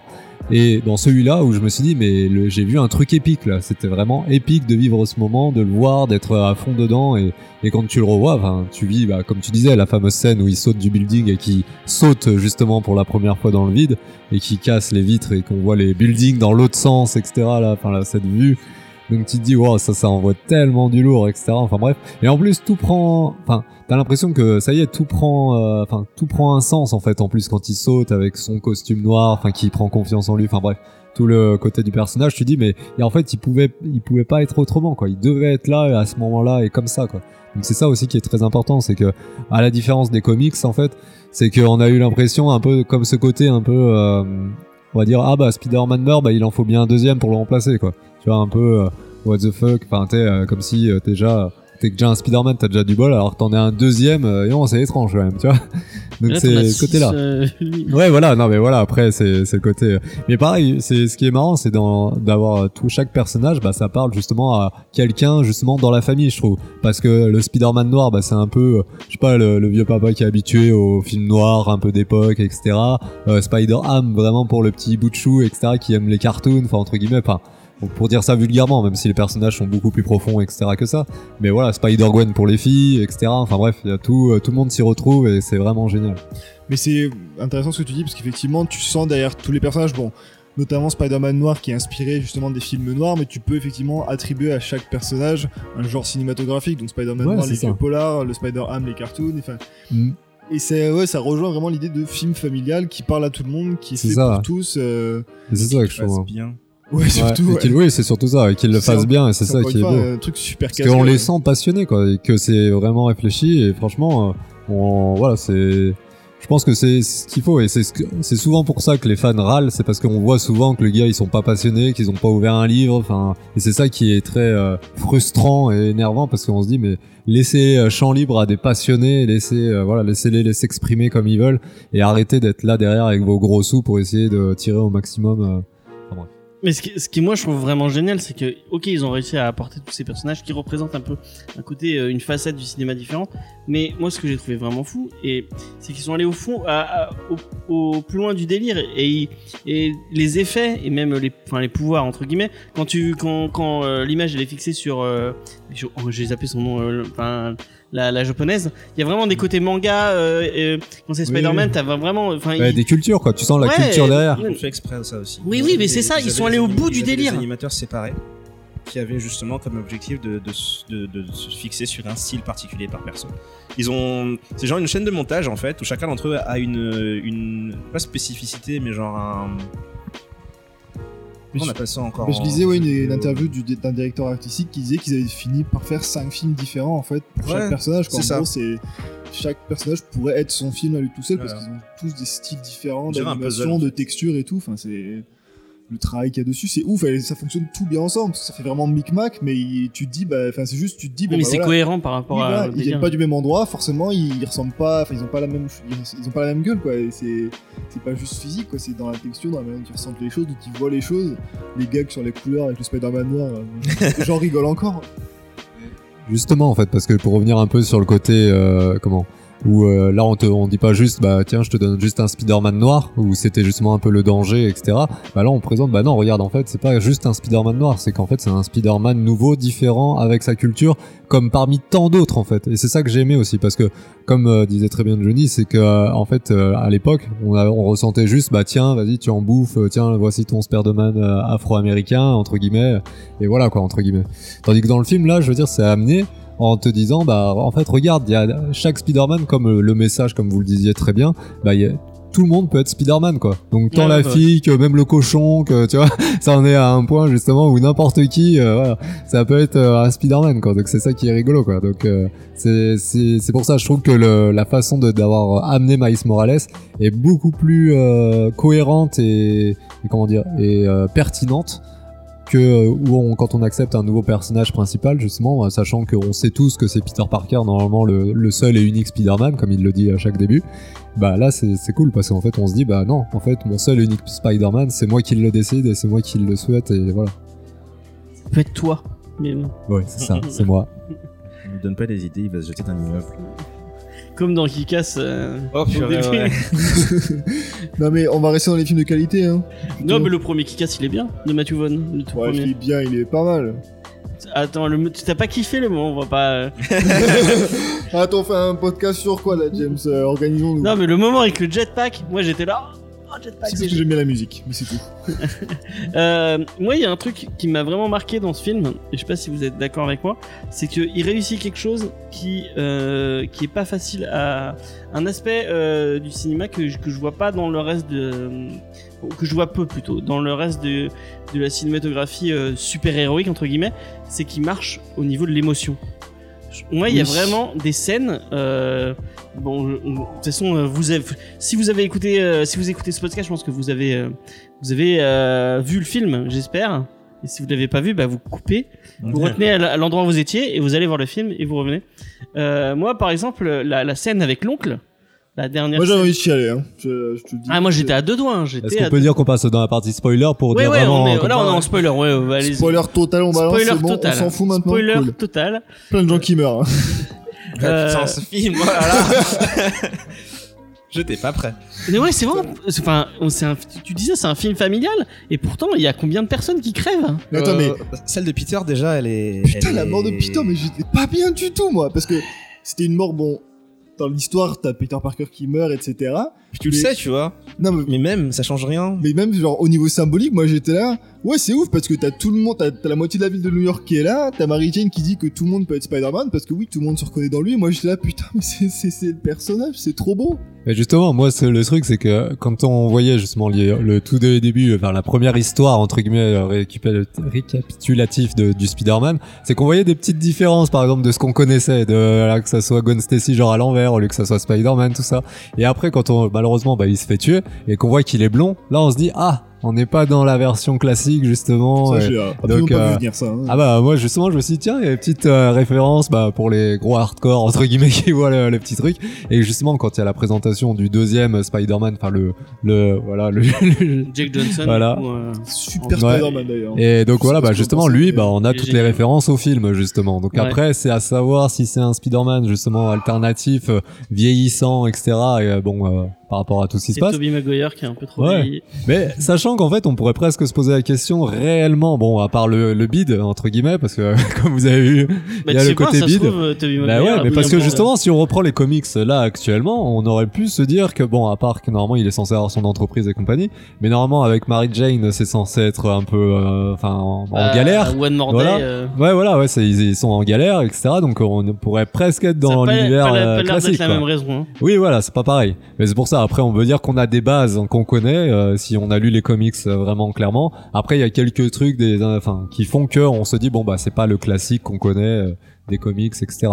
Donc et surtout là, vu que la trame présente un peu que le classique, c'est tout ce qui a été fait en film entre guillemets pour donner les références. Bah, on sait pas trop quoi, justement où se placer. Si on se référence, si justement on peut se dire que c'est une suite directe justement au Sam Raimi, justement, on peut se dire que lui, bah, c'est peut-être la suite des Sam Raimi sans qu'on ait vu, etc. Comment ça a pu évoluer. Ouais. Tu vois, un peu, tu vois, on peut se dire ça comme ça. Extrapolé à fond. Ouais, ouais, bah oui, grave, on peut se dire ça en disant, bah ouais, là, on a vu ça, on a vu ça, donc euh, c'est le, c'est sans doute le Spider-Man de Sam Raimi, et là, on sait où il en est arrivé, entre guillemets, quoi. entre guillemets, avec son gros bide et compagnie, quoi. donc après, il y a plein de, plein de choses, justement, à voir. Bah justement, comme vous disiez, le côté émotion, bah par exemple que l'oncle, là, il meurt, enfin une fois qu'il sait que c'est c'est Miles, etc. Dans les comics, c'est pas du tout ça, justement. Donc, euh, On peut Voilà. doubler par Marshall Ali. Voilà, Marshall ouais, ouais, Ali c'est ça. d'ailleurs, meilleur cast du film, Ouais. je le dis. Voilà, je Et, et franchement, la meilleure, franchement, j'imaginais pas le rôdeur dans cette interprétation Ah, parce que la, musique du rôdeur Voilà, avec la mise en scène, voilà, c'est vraiment impressionnant. flipper. Parce que ouais, flipper. parce que dans les comics, en gros, c'est un pseudo euh, Deadpool du pauvre entre guillemets, on va dire ça comme ça, tu vois. Et c'est euh, vraiment entre guillemets, voilà, jeté, on n'a pas peur là. hein, Mais là, tout là. et tout, il- Ah ouais, on a vraiment peur. Franchement, il a, il a l'oncle en lui-même, sa mise en scène et tout représente absolument tout ce que ce film fait mieux par rapport au concept de, de- que Bendis avait créé à l'époque. C'est-à-dire que leur relation est beaucoup plus authentique, le- l'environnement dans lequel ils vivent, les décors sont beaucoup plus authentiques, le- la manière dont ils parlent, dont ils bougent. Le, je me suis surpris à, à sourire lorsqu'il a la scène où il meurt et qu'il prend la main de Miles, parce que la- la- même le mouvement de main qu'il a, c'est un truc qui est. euh, tout à l'heure, on s'est dit bonjour en serrant la main avec James. Tu vois mon ami Gianni? Oui. Il y a qu'avec lui que je tiens la main comme ça. Les seules autres personnes sont des membres de ma famille ou des amis sénégalais ou d'autres personnes de. C'est des mouvements. J'ai pas le, j'ai pas la, la, la ref, j'ai pas. Voilà. Mais c'est, mais c'est des, c'est des petits détails, tu vois, qui font que lorsque je vois son, son, son interaction avec son oncle, c'est des trucs qui se font, qui font vrai. Là où la BD était beaucoup plus.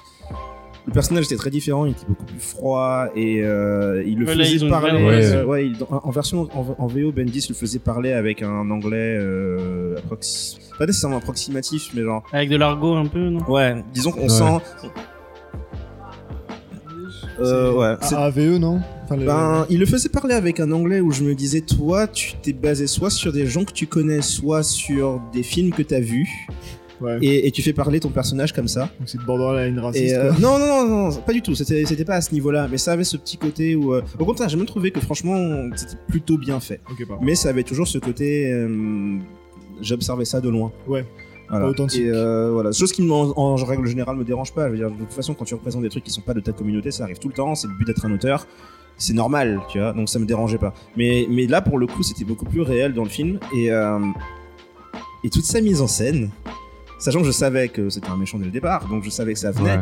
Moi, je l'ai pas, vu- enfin, je me souvenais que c'est, enfin, je savais que c'était un, mais je- j'ai pas, j'ai pas vu venir le, le truc. Ah bah, Euh, moi, moi, j'ai coup- rassuré mon fils, moi je lui ai dit t'inquiète pas, euh, c'est c'est l'oncle, t'inquiète pas. j'ai j'ai dit ça pour justement. Oh. Je disais que t'inquiète pas, bon pas qu'il parce qu'à chaque fois il faisait peur justement le, le rôdeur. Et là il, parce que rien que la musique, euh, je trouve qu'elle était parfaite pour euh, mettre un peu aussi en scène Donc, euh, lui, la c'est le plus grand, le plus petit. euh, Mon fils, c'est le grand, c'est le grand. C'est pour ça. Donc, Et la il- petite, elle avait pas peur euh Non, bah, elle, se, elle, euh, elle, elle- elle interprétait pas forcément le truc. Si, elle avait peur aussi, mais dans pas. D'accord, elle, c'est pas grave. pareil. non, c'est pas ça. C'était pas pareil. C'était pas pareil. Elle était avec sa maman, euh, elle lui cachait les yeux, quoi. Ouais, d'accord. Mais du coup, ouais, donc t'avais déjà cet élément relationnel entre les deux persos, où c'était beaucoup plus réel, donc justement le côté émotion est beaucoup plus, beaucoup plus poignant pour moi. Et, euh, et ensuite t'avais tout le reste, c'est-à-dire l'aspect plus artistique, mise en scène, euh, design du personnage, les cadrages qu'il avait, les mouvements, parce que le mec se déplace comme une bête sauvage. Et, Ouais. et ça me... Quand il, quand il court après Miles, j'avais mal au ventre. Ouais, on est stressé, Parce quoi. que, non mais c'est ça, t'as vraiment vraiment, là. l'impression que Ouais. s'il le chope, il va l'éviscérer. Ouais, c'est ça. Ouais, la scène dans le métro, elle est bien tendue quand même. Ouais. T'es là, Ah ouais. ouais. toutes Putain, les scènes de poursuite quoi le, le, le gars me, le gars me fait peur je pourrais faire des cauchemars de lui si avec j'avais toute sa 10 ans, silhouette, 10 ans de il est moins Ah oui. fin, menaçant. Enfin, il est, il est pas, Ah oui. c'est pas une masse comme pouvait être le Ah, mais rhinocéros c'était, ou euh, Wilson Fisk, pour parler du coup de personnage Ah, dans le film. Mm. Mais il est quand même, moi, c'est une espèce d'ombre un peu. euh, Tu distingues pas vraiment ses, tu sais pas vraiment ce que c'est vraiment tous ses pouvoirs. Tu comprends pas juste tout ce qu'il peut faire ou peut pas faire, et c'est Ouais. ultra menaçant. Mais c'est vrai que c'est un personnage qui est super Euh, intéressant. et, euh, et lorsque t'as tu sais quand il, dé- quand il débarque chez euh, Tante May et qui dit euh, mon- c'est mon oncle le, le Prowler quand il leur explique que c'est son oncle derrière en fond t'as le son t'as la musique qui démarre et t'as les espèces de cornes qu'ils ont pris euh, pour euh, pour la musique de l'oncle Ouais. qui commencent à qui commencent à arriver et qui deviennent de plus en plus fortes Ouais, jusqu'à ce qu'il coupent au apparaisse. moment où t'as la sonnerie de la, de la porte qui sonne. Et c'est ce genre de choses que j'aime, tu vois. C'est le genre de truc où en, en BD t'as pas de son, mais tu peux faire une mise en scène intéressante. Et c'est ce qui manquait à ce perso, c'est ce qui manquait à beaucoup de choses dans Ouais. l'introduction de Miles. C'était des petites nuances, autant d'auth- d'authenticité que de mise en scène. Mm. Et euh, Chris Samney avait dessiné quelques chapitres de Miles, c'était mes préférés parce que c'est ceux que je trouvais les mieux, pas juste les mieux dessinés, mais les mieux mis en scène. Ouais. Pas que les autres dessinateurs étaient mauvais, mais Chris Samney il apporte toujours une touche supplémentaire de voilà. Mais généralement, en plus, c'est que généralement, en fait, quand on lit un, une BD ou un manga ou une, enfin un comics, etc. Généralement, vu qu'on se fait son propre, euh, sa, sa propre image et son propre imaginaire, en fait, on est souvent déçu de, des films parce que on s'imagine à un certain level justement. Quand on arrive à un côté épique, bah justement, on a envie que ça soit épique. Et souvent, bah on est déçu parce que quand c'est mal traité, en fait, euh, ça redescend, mais on se dit ah bah non, bah j'aurais voulu euh, garder ce que j'avais en tête, même si on ne sait pas vraiment ce qu'on avait en tête au final mais on avait envie de garder ce côté ah non mais je me rappelle que c'était vraiment épique et là, je c'est- trouve que c'est voilà le vrai enfin je me suis dit c'est la première fois je me dis mais ah je suis trop bien fait de voir parce que ce qu'ils m'ont proposé c'est mieux que ce que je m'étais imaginé quoi c'est- vraiment c'est ce que disait justement le, réalisateur, le directeur, un des directeurs artistiques, c'est que eux, ils ont pensé le film comme un comic book animé. C'est voulaient c'est que ça. peu importe quand tu fasses pause dans le film. ah mais que c'est dynamique quoi c'est ça ouais c'est ça vrai que, enfin, vraiment dynamique instant, quoi tu te dis juste, j'ai l'impression de tourner mes pages super vite. En Grave, c'est ça. c'est- c'est ça que ce soit au niveau de l'animation ou de l'histoire ou de ce que ça, ça transmet, c'est vraiment complètement. Ça, Ah ça ressemble vraiment un comic books euh, de- d'une heure et demie, quoi. Enfin, ah ouais non mais animé, vraiment quoi. C'est vraiment. euh, Non et puis c'est et puis aussi pour une fois c'est que ils, ils sont capables de mettre énormément d'informations parce que pour tout ça en si peu de temps et que ça soit clair et que ça soit pas indigeste et que ça soit vraiment vraiment captant enfin que ça soit vraiment euh, captivant et qu'on soit vraiment pas enfin on est vraiment pas perdu quoi. Et c'est fait de côté fun dynamique et comme ça au moins on sait tout surtout sur un peu sur les personnages. On a l'impression bah, comme tu disais d'avoir vu presque un mini film sur chacun d'eux. On sait où on en est etc et je trouve que c'est bah, c'est aussi la force des animations, c'est parce que niveau euh, par exemple sous euh, etc ça coûterait Ouais, des pas de- millions euh, ouais, voilà de de- faire euh, vois, des Ils ont pas de limite. de euh, faire voilà c'est ça ils, La seule ont limite, c'est leur imagination. Quoi. voilà c'est ça exactement donc tandis que bah c'est au niveau euh, voilà des sous de, de l'investissement etc donc c'est sûr qu'ils peuvent pas s'amuser à faire une sorte de grande scène de ouf euh, juste pour de raconter euh, euh, Peter Porker par exemple juste dans son truc quoi Et j'a- Voilà. j'avais jamais, j'avais jamais vu un film où vraiment, enfin, ce, ce lien avec le comics au niveau de la patte, la, la, la patte graphique. Ouais. J'avais jamais vu ça. je- Vraiment, il y a, il y, a, il y a des textures, il y a des. euh, J'aurais du mal à, à mettre des mots sur, euh, sur ce que j'ai vu. Parce que je... Il a Oui, vu Ouais. Jésus. Non, mais parce que je bosse pas dans le milieu et que je, je, je saurais pas. euh, Mais il y a, il y a vraiment. Bah, tu, pa- tu parlais de contraste et de. On, il y a, on sent vraiment. Puis toutes les onomatopées, toutes les, euh, les, les, les bulles de pensée Ouais. et tout, ça c'est génial. Enfin, fran- franchement, oui ça marche tellement bien. Tout euh, le, le- quand, il, quand il commence à découvrir ses pouvoirs, c'est super. euh, avec ses pensées qui deviennent plus fortes et tout. C'est Ils pas. ont, ils ont réussi à créer un... Alors créer, je sais pas si je dirais ça nécessairement comme ça, parce que le langage existe déjà en BD techniquement, et, et pas mal de cartoons l'avaient déjà utilisé. Mais euh, en fait, ils ont réussi à faire un truc qui est une espèce de, de quintessence de tout ce qui marche bien, en fait. Et je pense que tu pourrais retrouver chacun de ces éléments graphiques dans d'autres choses, Ouais, mais, mais ils ont- souvent comme ils ont tout du mêlé, reste. ouais, ouais. C'est ça. Et comme ils ont tout mêlé dans un seul truc et qu'ils l'ont bien mélangé, c'est euh, c'est ils ont créé genre l'objet ultime en fait. C'est- l'équivalent d'un- super Sentai du cinéma du, du- du- de la représentation de super héros. Tu vois, le- le seul- plein de Sentai différents, ils les ont assemblés ensemble et, euh, et ça donne ça. Et le, le seul film que j'ai en tête qui avait essayé de faire ça, mais version avec des, bah, avec, en live, avec des acteurs, c'est Scott Pilgrim. Tu vois, Ouais, où il faisait ouais, ça comme ouais, ça, tu vois. petit-. Donc il y avait un peu cette idée-là, tu vois, où dans il voulait faire un peu euh, pop, euh, tu vois, un peu les trucs qui pop et tout par-ci par-là et tout. Donc euh, après ça se prêtait bien. vidéo aussi. oui. Oui, voilà, ouais, c'est ça. Donc euh, ça se prêtait bien, mais comme quoi c'est moins efficace, mais malgré tout ça donne un genre vraiment, enfin déjà au visuel, parce que quand on regarde un film, généralement en fait, enfin à part ceux qui s'y connaissent grandement, mais on va dire euh, moi pour euh, entre guillemets le- la personne lambda. Je veux dire, il y a que par exemple des, je sais pas, il y a que Zack Snyder par exemple, où on peut reconnaître euh, typiquement euh, directement, tu sais, même si tu ne connais pas, que ça c'est du Zack Snyder, tu vois, parce que généralement, ouais, non mais voilà, non mais Oui, mais il a je veux sa dire, patte visuellement, graphique. ouais, il a sa patte, voilà, qui est très fort, je veux dire, c'est ça le truc. Tandis que d'autres, tu prends du Whedon et tout ça, bon, après, ça sera peut-être sur la mise en page, enfin, ou sur le- les mouvements de caméra, ou j'en sais rien, enfin bref, avec les frères Rousseau, etc., enfin bref, tu sais qu'ils sont forts dans tel truc, Ouais, mais etc., ça, c'est le enfin problème bref. du super enfin des Oui. films de super-héros où c'est que enfin sans Ouais, regarde, avec là- les de super-héros, c'est beaucoup de yes man et des gens qui ont pas vraiment enfin tu prends Fincher qui fait Ouais, du Joss Whedon, euh, il, quand même, il Joss est- Whedon, c'est un bon scénariste, mais c'est pas un bon réel. Ah bah, que, je trouve que dans Avengers, c'est pardon, je termine juste mon idée, dans Avengers, quand tu sais, ils sont tous vaincus là, et qu'ils repartent tous, et tu vois, la scène par exemple où Thor il récupère son marteau une fois qu'il s'est cassé la gueule là, du, Ouais. du- de l'héliporteur et qui prend son truc, peut-être tout chaque scène où ils sont tous un peu abattus mais qui veulent quand même se relever, je la trouve vachement épique, tu vois, chaque scène et tout, elle a- le plan est vachement bien pensé, t'as l'impression que justement, tu sais, si tu faisais un cadrage, t'as l'impression d'avoir une euh, couverture de comics quoi. Dans chacun, tu sais, quand il lève son marteau et que le tonnerre euh, gronde et tout ça, t'as l'impression d'avoir vu justement un peu une couverture de Ultimate, euh, enfin pas Ultimate, mais pas Ultimate Thor, mais un truc dans le genre quoi. Et vraiment, je trouve ça épique et de rendre ça en fait un peu, enfin que tu rends, enfin que tu sens c'est de, de ce côté euh, où t'es vraiment euh, cette force du comics justement dans, dans des mises en page, etc. Et que visuellement t'arrives à donner cette même force à un personnage, c'est quand même impressionnant. Je trouve que c'est que t'as con, enfin t'as compris en fait ce que, enfin le message que t'essayais de faire passer quoi. Et le côté justement des héros, leur force, etc. Et le message qu'ils peuvent faire passer en un seul mouvement quoi. bah, ça, je pense, enfin, du coup, le problème que tu mentionnais, ça vient du fait que bah, ça, fait 10 ça fait 19 films Marvel, plus sans compter les DC, etc. Et c'est que, à, à force, avec c'est plus. Ça fait quoi Ça fait 15 ans qu'on a des films Mais du coup, il y a une euh, news qui est sortie cette semaine qui, moi me fait poser. Et je sais pas si c'est peut-être ça a peut-être un lien. Tu dis, c'est toi qui l'avais partagé sur sur le sur le la converse euh, que euh, je sais plus quelle réalisatrice devait faire Scarlett Scarlett euh, Witch. Bah, euh, qui fait, pas Scarlett Witch, euh, Black, Black Widow, mais qui, du coup, il voulait pas qu'elle le fasse parce que c'était pour Ah les oui, hommes et ouais, les euh, trucs d'action. Non, hein. mais ouais, mais du coup, moi je me dis, est-ce que euh, ils ont pas fait la même chose à tous les réals en mode, mais c'est pas toi qui fais tes scènes d'action, tu, euh, on a des réals spécialisés dans les scènes d'action. Et dans les trucs un peu iconiques comme ça. souvent le cas. Et c'est pour ça que Euh, toutes les tout- tout- Ah ouais toutes les scènes d'action de tous les Marvel se ressemblent Et parce que c'est Wonder la même Woman, personne. par exemple, Wonder Woman, on a su ou pas ça? Elle a fait ou pas les scènes Ouais, mais d'action c'est hein? d'ici là du coup, de- je sais pas, Ah, ouais, je ouais, sais pas ouais. comment Woman, C'est Warner. elle-même qui les a fait a priori. Ouais, je pense, ouais. Et, et, et, euh, donc oui, donc le cas de Black Widow.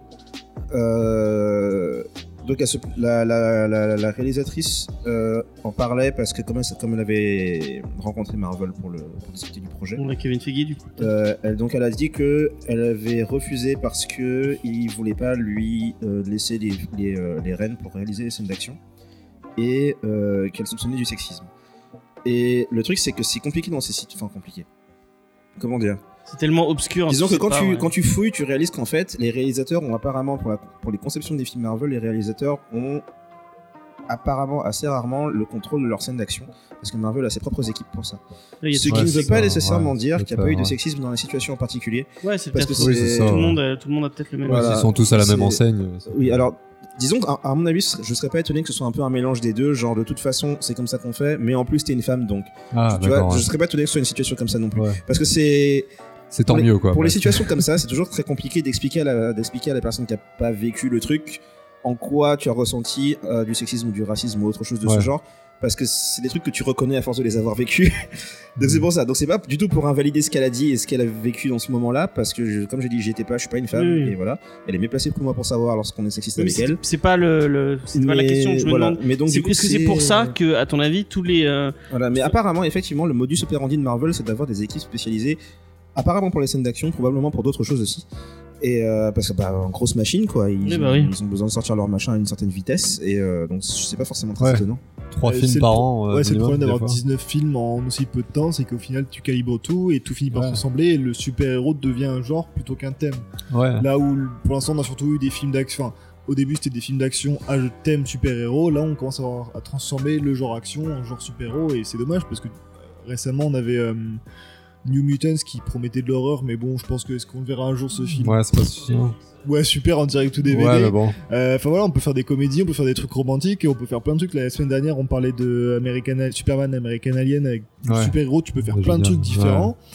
Il faut juste prendre le temps de le faire et pas juste essayer d'avoir un film tous les tous les ans et demi Ah pour bah non, faire bien un truc sûr. bien quoi. Ah non, bah il faut qu'il y ait une vraie idée, un vrai truc derrière. D'ailleurs, c'est là où DC a un grand truc à faire, c'est avec euh, tout leur univers parallèle, mais eux qui vont traiter différemment, avec euh, par exemple Red Son et compagnie. Mais bref, et là la fameuse news aussi à voir, c'est qu'à ce paraît, euh, là derrière, j'ai vu ça, je sais pas hier, je crois, James Gunn a accepté de faire Suicide Squad 2 à ce paraît. Donc euh, à voir. il, a tu vois. essayé- il a accepté de l'écrire, je crois. Moi, j'ai vu qu'il avait accepté de Ah l'écrire. ok, bah je sais plus, j'ai vu ça vite fait, mais je savais pas s'il l'a ré- prêt à réaliser ou prêt à ou prêt à le pas à l'écrire ou quoi. Mais bref. Voilà quoi. Donc à voir si justement la patte graphique ou la, en tout cas la patte Et- euh, d'écriture de James Gunn. euh, C'est marrant parce sera que les impactant. débuts des films Marvel, enfin, tu- quand tu regardes chaque les, les, les tout premiers, hein, euh, enfin, euh, estampillé Marvel Studios, il y avait quand même, enfin, tu regardes Captain America, c'est pas, c'est un film de guerre, c'est pas un film d'action en fait. Enfin, tu regardes Captain America 2, ouais, t'es dans t'es dans de la guerre. C'est un film, c'est quand même, ça reste. Il y a un, ils essaient, ils essayaient de teinter. bah, je dis pas qu'il y avait quand même le, le, le genre action était quand même bien mis en avant, mais c'était teinté de, de choses un peu différentes. Bah ils ont voulu faire du Remender, enfin essayer de porter à l'écran les Remender. C'est pour ça que tu vois il y avait bah, celui-là et puis le, surtout le comment ça s'appelle? Le 2, le cas Soldat de l'hiver. Le pardon. soldat de l'hiver, ouais. Voilà, où c'est typiquement pris de, enfin voilà, de Remender, euh, du, etc.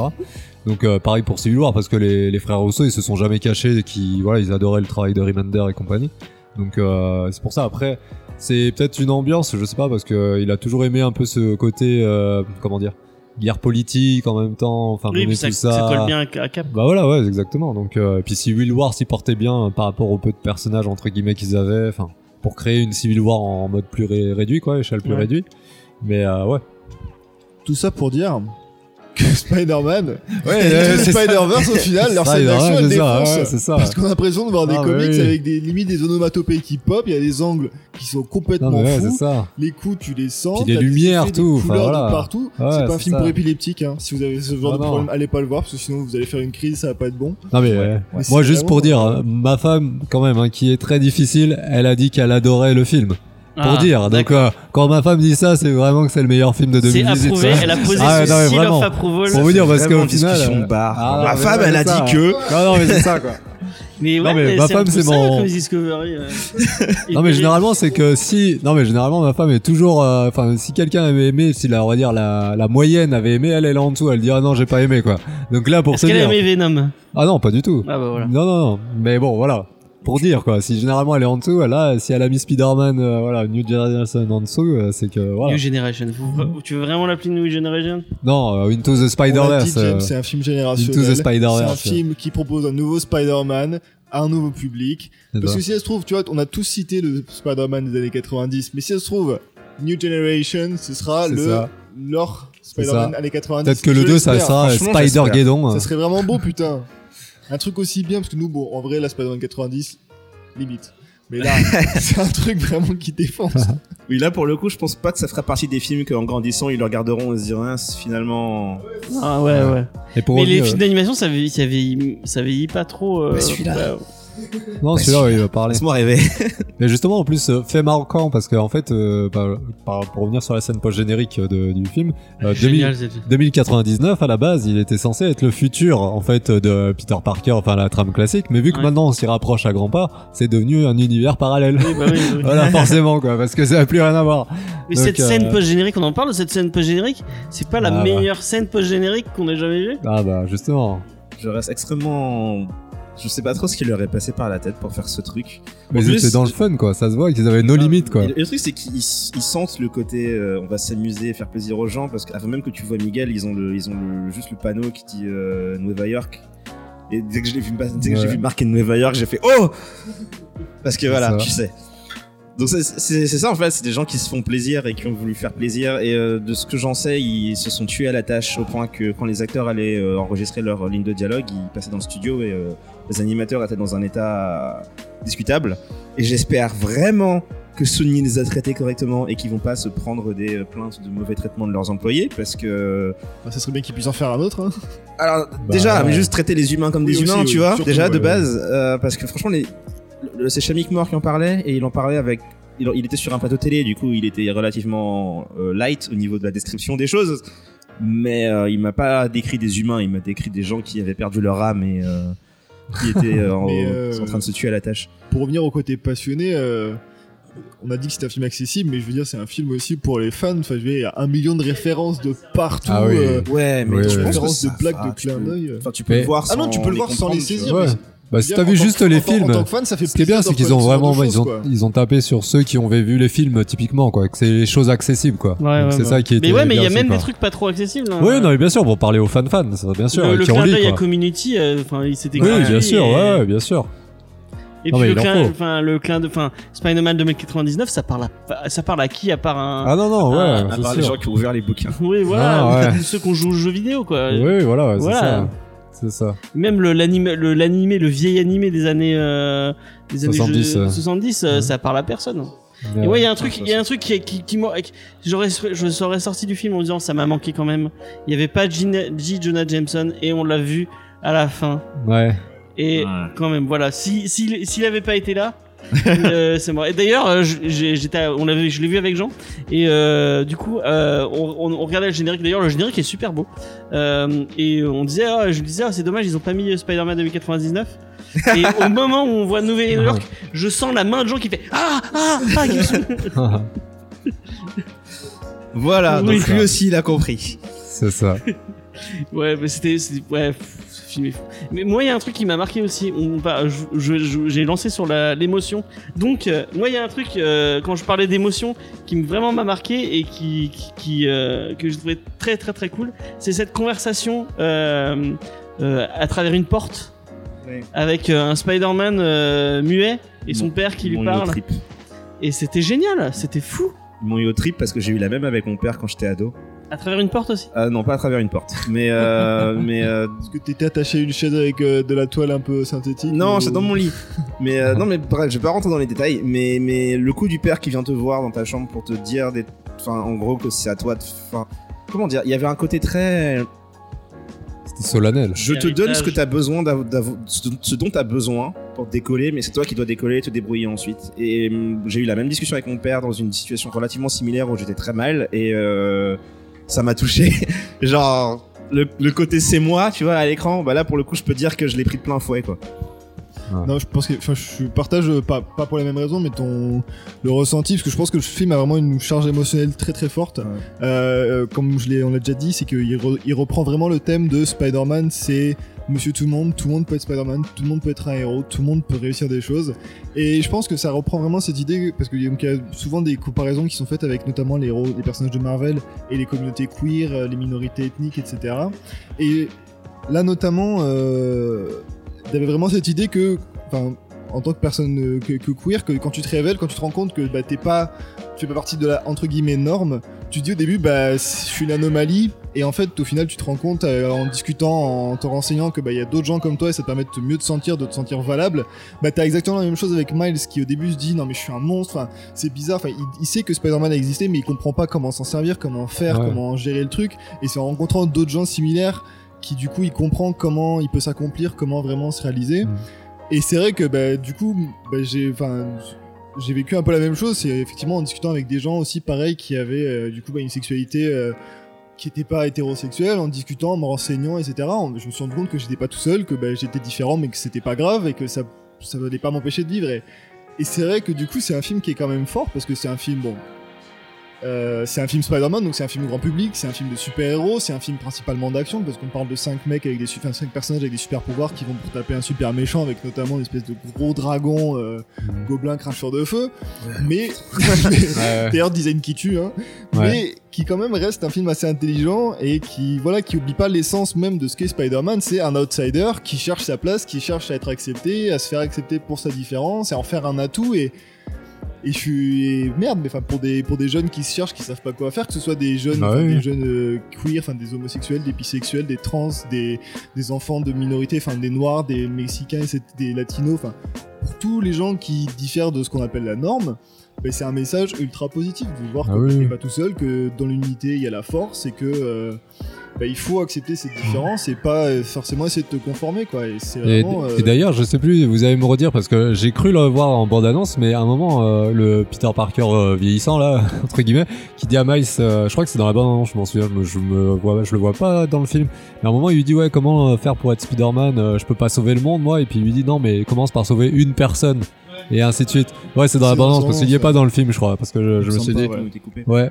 Et pourtant, ça, c'est un message assez fort. En fait, Spider-Man, il dit souvent ça dans les comics. euh, moi, je cherche pas à sauver le monde, euh, je cherche à sauver une personne, et puis ainsi de suite, Je quoi. pense que c'est une, une conversation qu'ils ont dans la, dans la forêt. Oui, c'est ça, ouais, quand il où- entraîne, quoi. où il Enfin, entraîne le et qu'il pseudo-entraîne. c'est ça, ouais. Mais vu que là, à mon avis, cette, euh, cette scène d'entraînement, ils l'ont pas eu au final et qu'ils partent Il directement euh, dans le version truc. DVD avec toutes les C'est ça, la euh, version. ouais. Parce que c'est c'est vraiment un, un autre message fort justement généralement avec à part euh, un grand pouvoir implique de grandes responsabilités c'est non ne cherche pas à sauver le monde cherche à sauver une personne quoi et ainsi de suite quoi D'ailleurs, on a failli chose. avoir la phrase et j'ai trouvé Ouais, ça ouais. génial, le petit. euh, Ah, tu me arrête saoules. arrête ouais. ne finis pas cette phrase Je finis. Mais Bah. d'ailleurs, le, le, le Spider-Man Jake Johnson, euh, donc le Spider-Man un peu désabusé et tout, je trouvais ça super intelligent, super. Enfin, je trouvais ça super cool, super Il drôle. choisi exprès parce que il aime pas les super-héros. là, mais- Il a, il a dit en interview, c'est pas qu'il les aime pas, c'est plus qu'il a, il a pas de, il a pas d'affinité particulière avec le concept. Ah mais et, ça rend euh, tout le film encore plus drôle alors Non mais c'est ça, et en fait il a dit qu'il a participé au projet parce que le truc qu'on lui a vendu c'était pas une histoire de Spider-Man, c'était l'histoire d'un mec qui euh, il avait une vie et puis il a foutu un peu la merde parce qu'il était pas prêt émotionnellement et il était euh, extrêmement personnage immature Girl un peu en fait non euh, C'est ça, et du coup il, bah, il a dit, il a dit oui parce qu'il était attiré par cet élément-là du personnage. mais je, je pense que c'est vraiment un film très intelligent avec ses références plutôt que Ouais. plutôt qui, enfin, qui fait du fan service un peu classique, mais qui aussi est capable de justement jouer avec ses références qu'on attend. Euh, donc voilà, le grand pouvoir qui implique de grandes responsabilités, les blagues face aux autres films, etc. Et qui s'en sert plutôt bien pour vraiment bah, créer de l'humour, créer de la tension, créer de l'émotion, et pas juste dire, et au fait, j'ai lu Ouais. les mêmes comics que toi. Ouais. Et c'est encore une autre force du film. Euh, moi, il y a un truc. un- la différence, tu vois, dans euh, le premier Iron Man, où t'avais un poster de Fin Fang Foom à un moment. Euh, qui Ouais. traînait euh, dans un coin et c'était ça le fan service de, le fan service de Iron Man et le fan service de de, de Spider-Man est complètement différent quoi enfin y a C'est une évolution, ça fait 20 ans de film, quoi. Et Ouais. on a changé. quoi. Généralement, ils font des références qui servent à qui contribuent au développement des personnages. Lego, c'est le même principe, c'est que très souvent, c'est t'as des persos qui apparaissent de manière un peu, t'as des jouets en fait finalement qui apparaissent de manière un peu accessoire. ouais Mais très souvent, ils ont une utilité dans l'histoire parce qu'ils apportent un truc au ton ou à l'univers, ils renforcent quelque chose. Dans Spider-Man, c'était vraiment ça. C'était le truc de la, de la ligne sur les responsabilités, c'est présent parce que justement, il fallait contraster avec le fait que le mec, il a atteint un stade où il considère que cette phrase veut rien dire et que. et Ouais, il est passé qu'il outre, passé à autre chose. Ouais. Puis Iron Man est beaucoup moins accessible au grand public à l'époque. Il- C'était pas connu, tu vois. ouais ouais, bah C'était oui. pas connu, c'est pour ça. oui non mais ils auraient pu faire Mais- du enfin même euh, le bouclier à un moment on voit le bouclier enfin Ouais, euh, rapidement, ouais. c'est juste tu vois c'est des Easter eggs Ouais, glissés comme ça mais qui ont rien à voir avec le reste de l'univers Tu pourrais les enlever, ça changerait rien. Ouais, Ouais. alors que là, le fanservice, il, il, il, a, il fait avancer un peu. Euh... C'est comme la scène post-générique. Hein. Ouais, ouais, voilà. Voilà, ouais. hein, c'est pour ça. Mais pour revenir juste euh, pour la suite, j'espère qu'ils adopteront le supérieur Spider-Man. Parce que j'avais tellement envie de voir ce côté euh. Spider-Man. euh, Oh là On n'a Ah, pas parlé pris, du là. Doc Ock. Bah oui, c'est pour ça. Doc ouais. Ock, elle est trop cool. Au Ouais. fait, au fait, parce que j'ai remarqué, euh, lorsque tu, lorsqu'on t'a le twist de qui elle est vraiment, euh, elle dit mes amis m'appellent Liv. La seule autre personne qui l'appelle Liv dans le film, c'est euh, Tante May. Tante May dans les BD est, so- est sortie avec Doc Ock à une période. Ah. Et à un moment, elle parle du fait qu'elle s'est créé un compte de, de, de sortie de, de, de, De date. de De date sur, date, ouais. sur internet. Et j'ai commencé à relier les points. Je me suis dit, hmm, c'est un petit peu, Du coup, moi, je veux mon film Tante May, n'est-ce pas? Avec. Ouais. euh, Ouais, cette euh, entrée, elle est géniale. Cette entrée est géniale. Non, mais c'est ça en plus, c'est que le Oui. personnage est cool. Je pense que. Du coup, Ah, je je- veux mon film Tante May où elle découvre que sa euh, nouvelle copine slash euh, future femme est euh, a essayé de secrètement. tuer euh, son, son ouais, neveu voilà. d'une Ah, dimension là. parallèle. euh, T'es putain. Non, mais c'est, je pense, le seul spin-off acceptable de ce film. C'est- Ouais, ouais, ouais. Alors, on va faire Ouais. une suite, c'est sûr, mais si un spin-off, c'est Tante May ou rien. C'est- Ouais. c'est ça, Mais moi, je verrais bien le scénar justement avec Superior euh, Si, mais ce sera Spider-Man. une suite. Ce sera pas, ce sera pas un spin-off. Le spin-off, ce sera Tante May. Into the Tante Mayverse. Et là, on verra toutes les Tantes May qui défoncent. Ça va être trop bien. D'ailleurs aussi, ils étaient revenus sur le fait qu'ils n'avaient pas développé la relation euh, Spider-Gwen et euh, Miles. Parce que Ouais. euh, si on a lu les comics, on sait tous qu'ils finissent ensemble. Ouais. Et même, en fait, Mais moi, pas je trouve clairement. ça cool qu'ils finissent par il en commence, qu'il y ait pas de, il de- co- oui, oui, bah fallait mieux se concentrer sur Miles Oui, pour bah, amener une suite. D'où il y a d'ailleurs la scène où elle l'appelle à travers le portail. Enfin bref. Mais euh, justement, là, le, le truc dans les comics, c'est qu'ils sont encore jeunes, donc ils commencent à se rapprocher, à être très proches. Mais ils ont vu le futur et ils savent. Enfin, Spider Gwen, elle seule, a vu le futur et elle a vu que justement ils allaient se marier et qu'ils allaient être ensemble. Ouais, mais je je pense que c'était vraiment intelligent de pas faire euh, au dernier moment. Parce qu'en plus, Ah ça, non, ça- aurait été rushé parce qu'il y a une scène où vraiment tu te dis Ah, ça va arriver. Moi, j'étais là Non, non, non, non, non. À toute fin, ouais. Ils ont été assez malins pour Ouais. pas le faire. Ça aurait Bah oui, c'était un peu trop rapide. Ils ont débile. pas eu le temps de. Clairement, Lui, lui, il est fan, quoi, presque un peu. dans la timeline du film, ça marche pas. Genre, quand est-ce qu'ils ont le temps de, de flirter Enfin, ça marche Non, pas. ouais, tu vois, ils balancent trois, trois, deux, trois fois un arbre et non, ça marche pas comme ça. Ouais.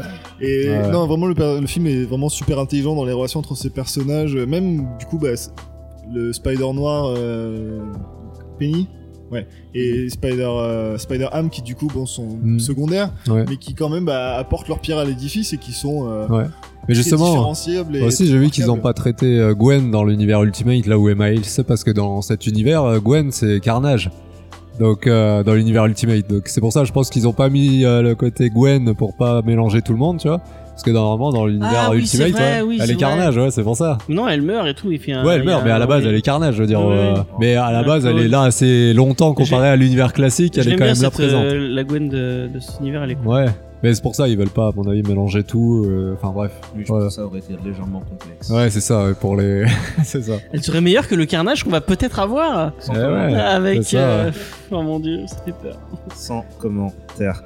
Euh, ouais. Est-ce qu'on a, est-ce qu'il y a un côté qu'on n'a pas abordé encore? Moi, il y a un côté qui je trouvais vraiment cool. Et après, j'ai pas de culture hip-hop euh, assez développée pour pouvoir vous dire est-ce que c'est crédible, est-ce que ça vaut.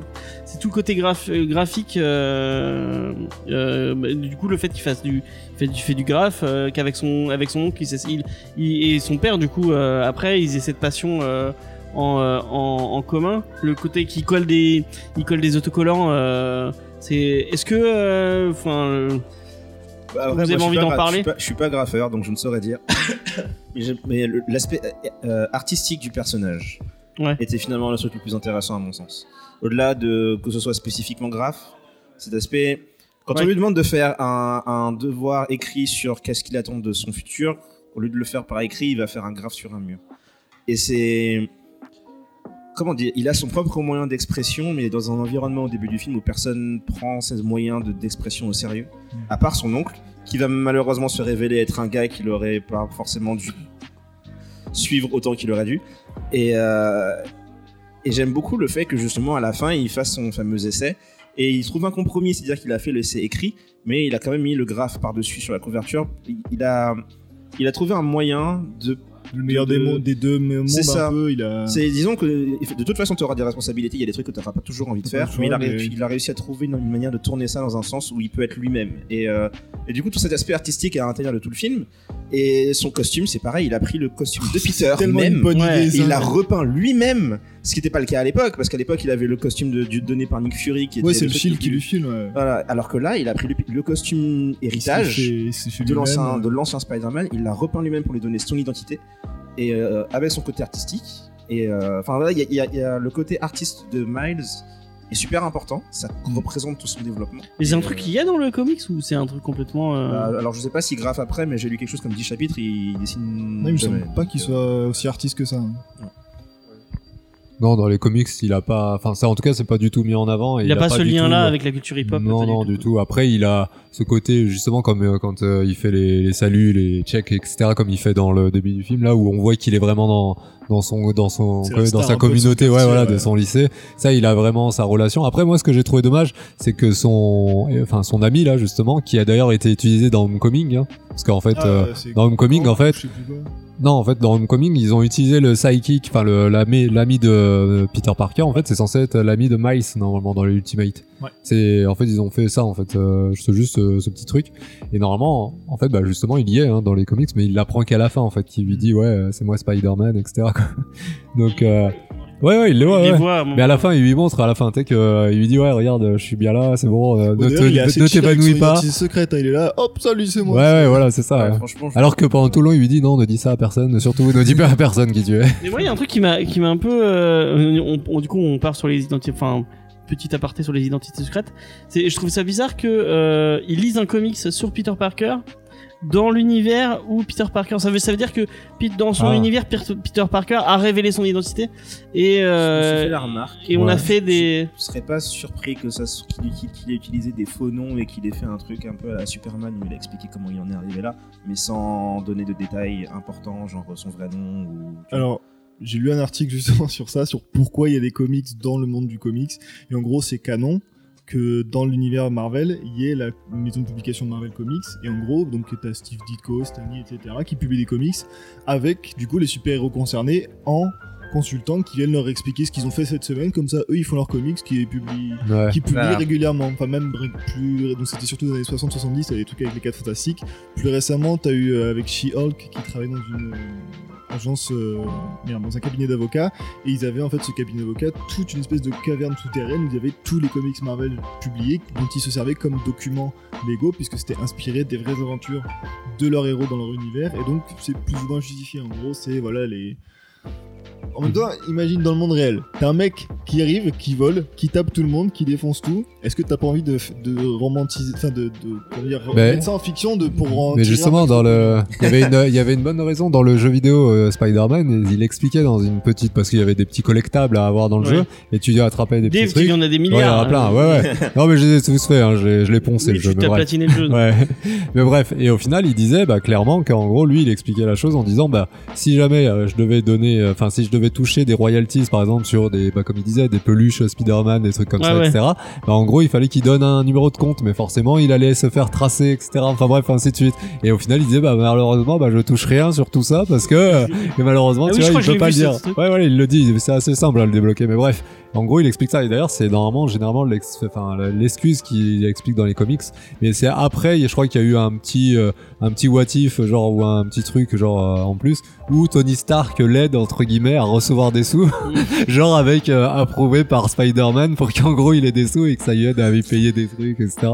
C'est un petit truc maintenant, rigolo, je veux un quoi. nouveau spin-off avec Jack Kirby Voilà. et Stanley qui, euh, Alors, qui rencontrent rigole, des super-héros. Je reste, euh, je vais vraiment finir par le faire un jour. Je vais convaincre quelqu'un aux États-Unis de pitcher une série genre Mad Men, mais sur la création de Marvel. Ah, ce serait trop bien. Alors, euh, Ah, je cherche pas- une carrière d'agent. Euh, si jamais on peut faire un deal, euh, voilà, je vais Parce filer ma que, carte. parce que, parce que l'intérêt de Mad Men, c'était de voir l'époque et la, la, la boîte de Mad Men représentait Ouais. l'époque. Et euh, tu pourrais faire pareil avec les comics et leur importance à l'époque. ouais. Tu prends qui pour faire Kirby et. Alors je sais pas encore, non, je, je m'occupe même pas Mais- de ces questions-là. Moi, je veux même pas, par- je veux même pas créer le truc en fait. Je veux veux être pitcher. le gars, Ouais. je veux être le gars qui donne l'idée et qui attend que ce soit fait Le et Steve voir Jobs, ensuite- le Steve Jobs. Exactement. le Steve Jobs. Exactement. Parce que je veux cette série et je veux que je veux la voir. Je peux pas la créer parce que si je la crée, je pourrais pas l'aimer. Ouais. Faut que tu la dessines d'avant. D'ailleurs, en parlant de Stanley, on n'a pas parlé de Ah, du le caméo, le caméo Ouais, est le génial. caméo de Stanley. Et le message à la fin, le message à la fin est. est- Oui, oui, oui. Et, euh, alors, je sais C'est pas si rigolo. Je vais dire un truc affreux, mais euh, le timing de la mort de Stanley et de la sortie de ce caméo. est parfait, c'est ça que tu veux dire Ouais, je crois que c'est un petit peu étrange quand même. Tu vas Ouais. arrêter. D'autant que Ditko est mort cette année aussi. Arrête, tes- Ouais. arrête tout de suite tes complots avec Stanley. Tu Non, l'as déjà laissé tu entendre dois admettre qu'il que euh, qu'il absorbait deux- la vie des gens. Les deux, oui, Il a sauvé la vie des gens. parce qu'il a vécu beaucoup trop longtemps. Ouais. Bref, et c'est pas de moi. Ouais. ouais. Mais, non, mais j'avais euh, déjà entendu cette, Mais, euh, mais, mais donc cette voilà, mais théorie. les deux meurent cette année et ils ont genre un caméo. où, bah, pour le coup, je regrette un peu que. Il y avait pas Ditko, ouais. Ouais. Dommage. Ouais, je regrette que, que Ditko ait pas eu de. de je, caméo. je pense que ça mention. arrange Ditko. Je, je le vois Ouais. pas en train de. Oui, clairement. Mais, euh, mais voilà. Mais non, mais oui, le, le, cast, le, le casting, le, ouais, le, Le- casting aussi de Stanley était euh, très, un très bon choix. Euh, Et puis le petit message à la fin était, Oui, oui. était cool. C'était Enfin, il fallait drôle. le faire, je pense. Bah oui. Mais en fait, je, re- je repense à cette phrase où il dit que le costume, le costume va lui aller un jour. Genre... Je sais pas comment dire. Y a, ça, ça m'a touché d'une manière particulière où je suis pas toujours. Je suis pas. Je sais pas encore comment j'ai pris cette phrase, mais elle m'a touché d'une manière particulière. Il y a un truc inspirant dedans. Ah bah oui. Bah c'est que généralement, tu sais, comme euh, quand tu, bah je sais pas, en tant que père, tu sais, quand tu dis à ton fils, non mais t'inquiète pas, là t'y arrives pas, mais bientôt tu vas y arriver, Ouais. quoi. Tu vois, c'est le côté où en gros, tu lui dis, t'inquiète pas, bientôt, euh, tu vois, comme tu peux dire à ton fils, bah tu sais, moi je connais des choses par cœur que toi t'apprends encore, tu vois, ou des choses Mm. comme ça. Hein, t'as des... C'est des trucs en fait où tu sais que c'est un- une transmission un peu, tu vois. C'est un peu ce côté Je justement. pense que c'est là le génie de ce caméo, c'est que effectivement tout le côté inspirant, imagination, euh, un peu père spirituel pour toute une génération de Stanley qui dit Ah, mais t'inquiète pas un jour ça va t'aller. Et Mm. après t'as le plan large où tu vois la pancarte pas de pas de on rembourse Oui, pas. oui. Pour, pour référence au côté mercantile de Stanley, parce que Ouais. bon, même si un mec, si c'est un mec qui effectivement a créé une génération, un truc qui va jamais mourir, Ouais. qui c'était quand même un mec qui- faisait du biz quoi et qui a fait, Bah oui, dire oui. qui s'est qui s'est Mais après, je pour pense avoir que son nom pour avoir la part la Il y a plus- aussi toute, euh, nom, toute l'image qu'on a, tu sais, quand, euh, tu vois, quand on est petit, on voit son père comme un héros, tu vois, aussi. Et ça, je trouve que ce message, euh, je trouve que ce message, il est très fort parce que tu vois, le, par exemple, le père de Miles, tu vois, au début, ben, tu vois que là, il est dans une période, tu vois, d'adolescence où, tu sais, il est en, il est en rébellion contre ses pères et tout ça, alors qu'avant, il le voyait comme un héros, tu vois, tout ça. Enfin, là, pareil, tu vois, Miles, il voit aussi un peu euh, Peter Parker comme un pseudo euh, père, enfin, tu sais, qui apprend en tout cas un mentor, etc. Donc, euh, cette figure paternelle, pardon. Donc euh, voilà, assez fort et je trouve que c'est je trouve que le message est constant en permanence justement le côté où on a vu des héros et c'est à nous de devenir des, des héros maintenant, tu vois. Donc euh, Juste pour revenir 30 secondes sur ce que, tu as dit, enfin, j'ai lu pas mal de trucs justement autour de Stanley euh, quand j'ai voulu lui rendre hommage. Et apparemment, ce, ce, côté, oui, j'essaie de, de tirer la couverture vers moi. Euh, c'est une image qu'on lui donne et il a apparemment il a eu il a fait plus le contraire en mode il, il voulait donner il Oui. voulait donner crédit vraiment à tout le monde pour que tout le monde Ouais, puisse enfin, euh, il y a quand même eu son nom pendant très longtemps. euh, oui mais c'est parce que c'est il était une marque Oui, il était ouais. devenu une marque voilà, Et c'est comme ça qu'il s'est, C'est euh, pour ça que c'est un, un, un, un caméo intéressant parce que justement ça reflète les deux. C'est que c'était un mec qui voulait pousser vers le haut, mais qui en même temps restait quand même conscient que c'était un business. Oui, oui, oui, oui, oui, ça, t'as raison sur ça. Euh, est-ce que il y a un... ah et a- si juste je voulais rajouter un truc parce que ça m'est revenu. Mais dans quasiment tous les ceux de Sam Raimi, je crois que ceux aussi Amazing, on terminait souvent avec un gros euh, drapeau américain.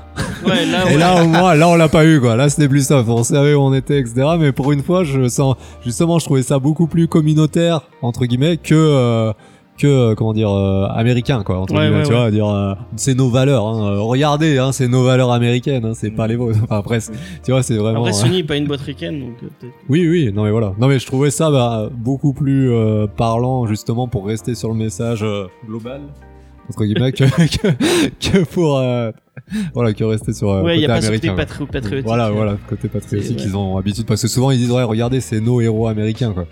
Enfin, c'est la, mythologie américaine quoi. Ouais, Il n'y a pas de saut euh, à travers les à travers les grues euh, C'est ça, ouais. et le ouais.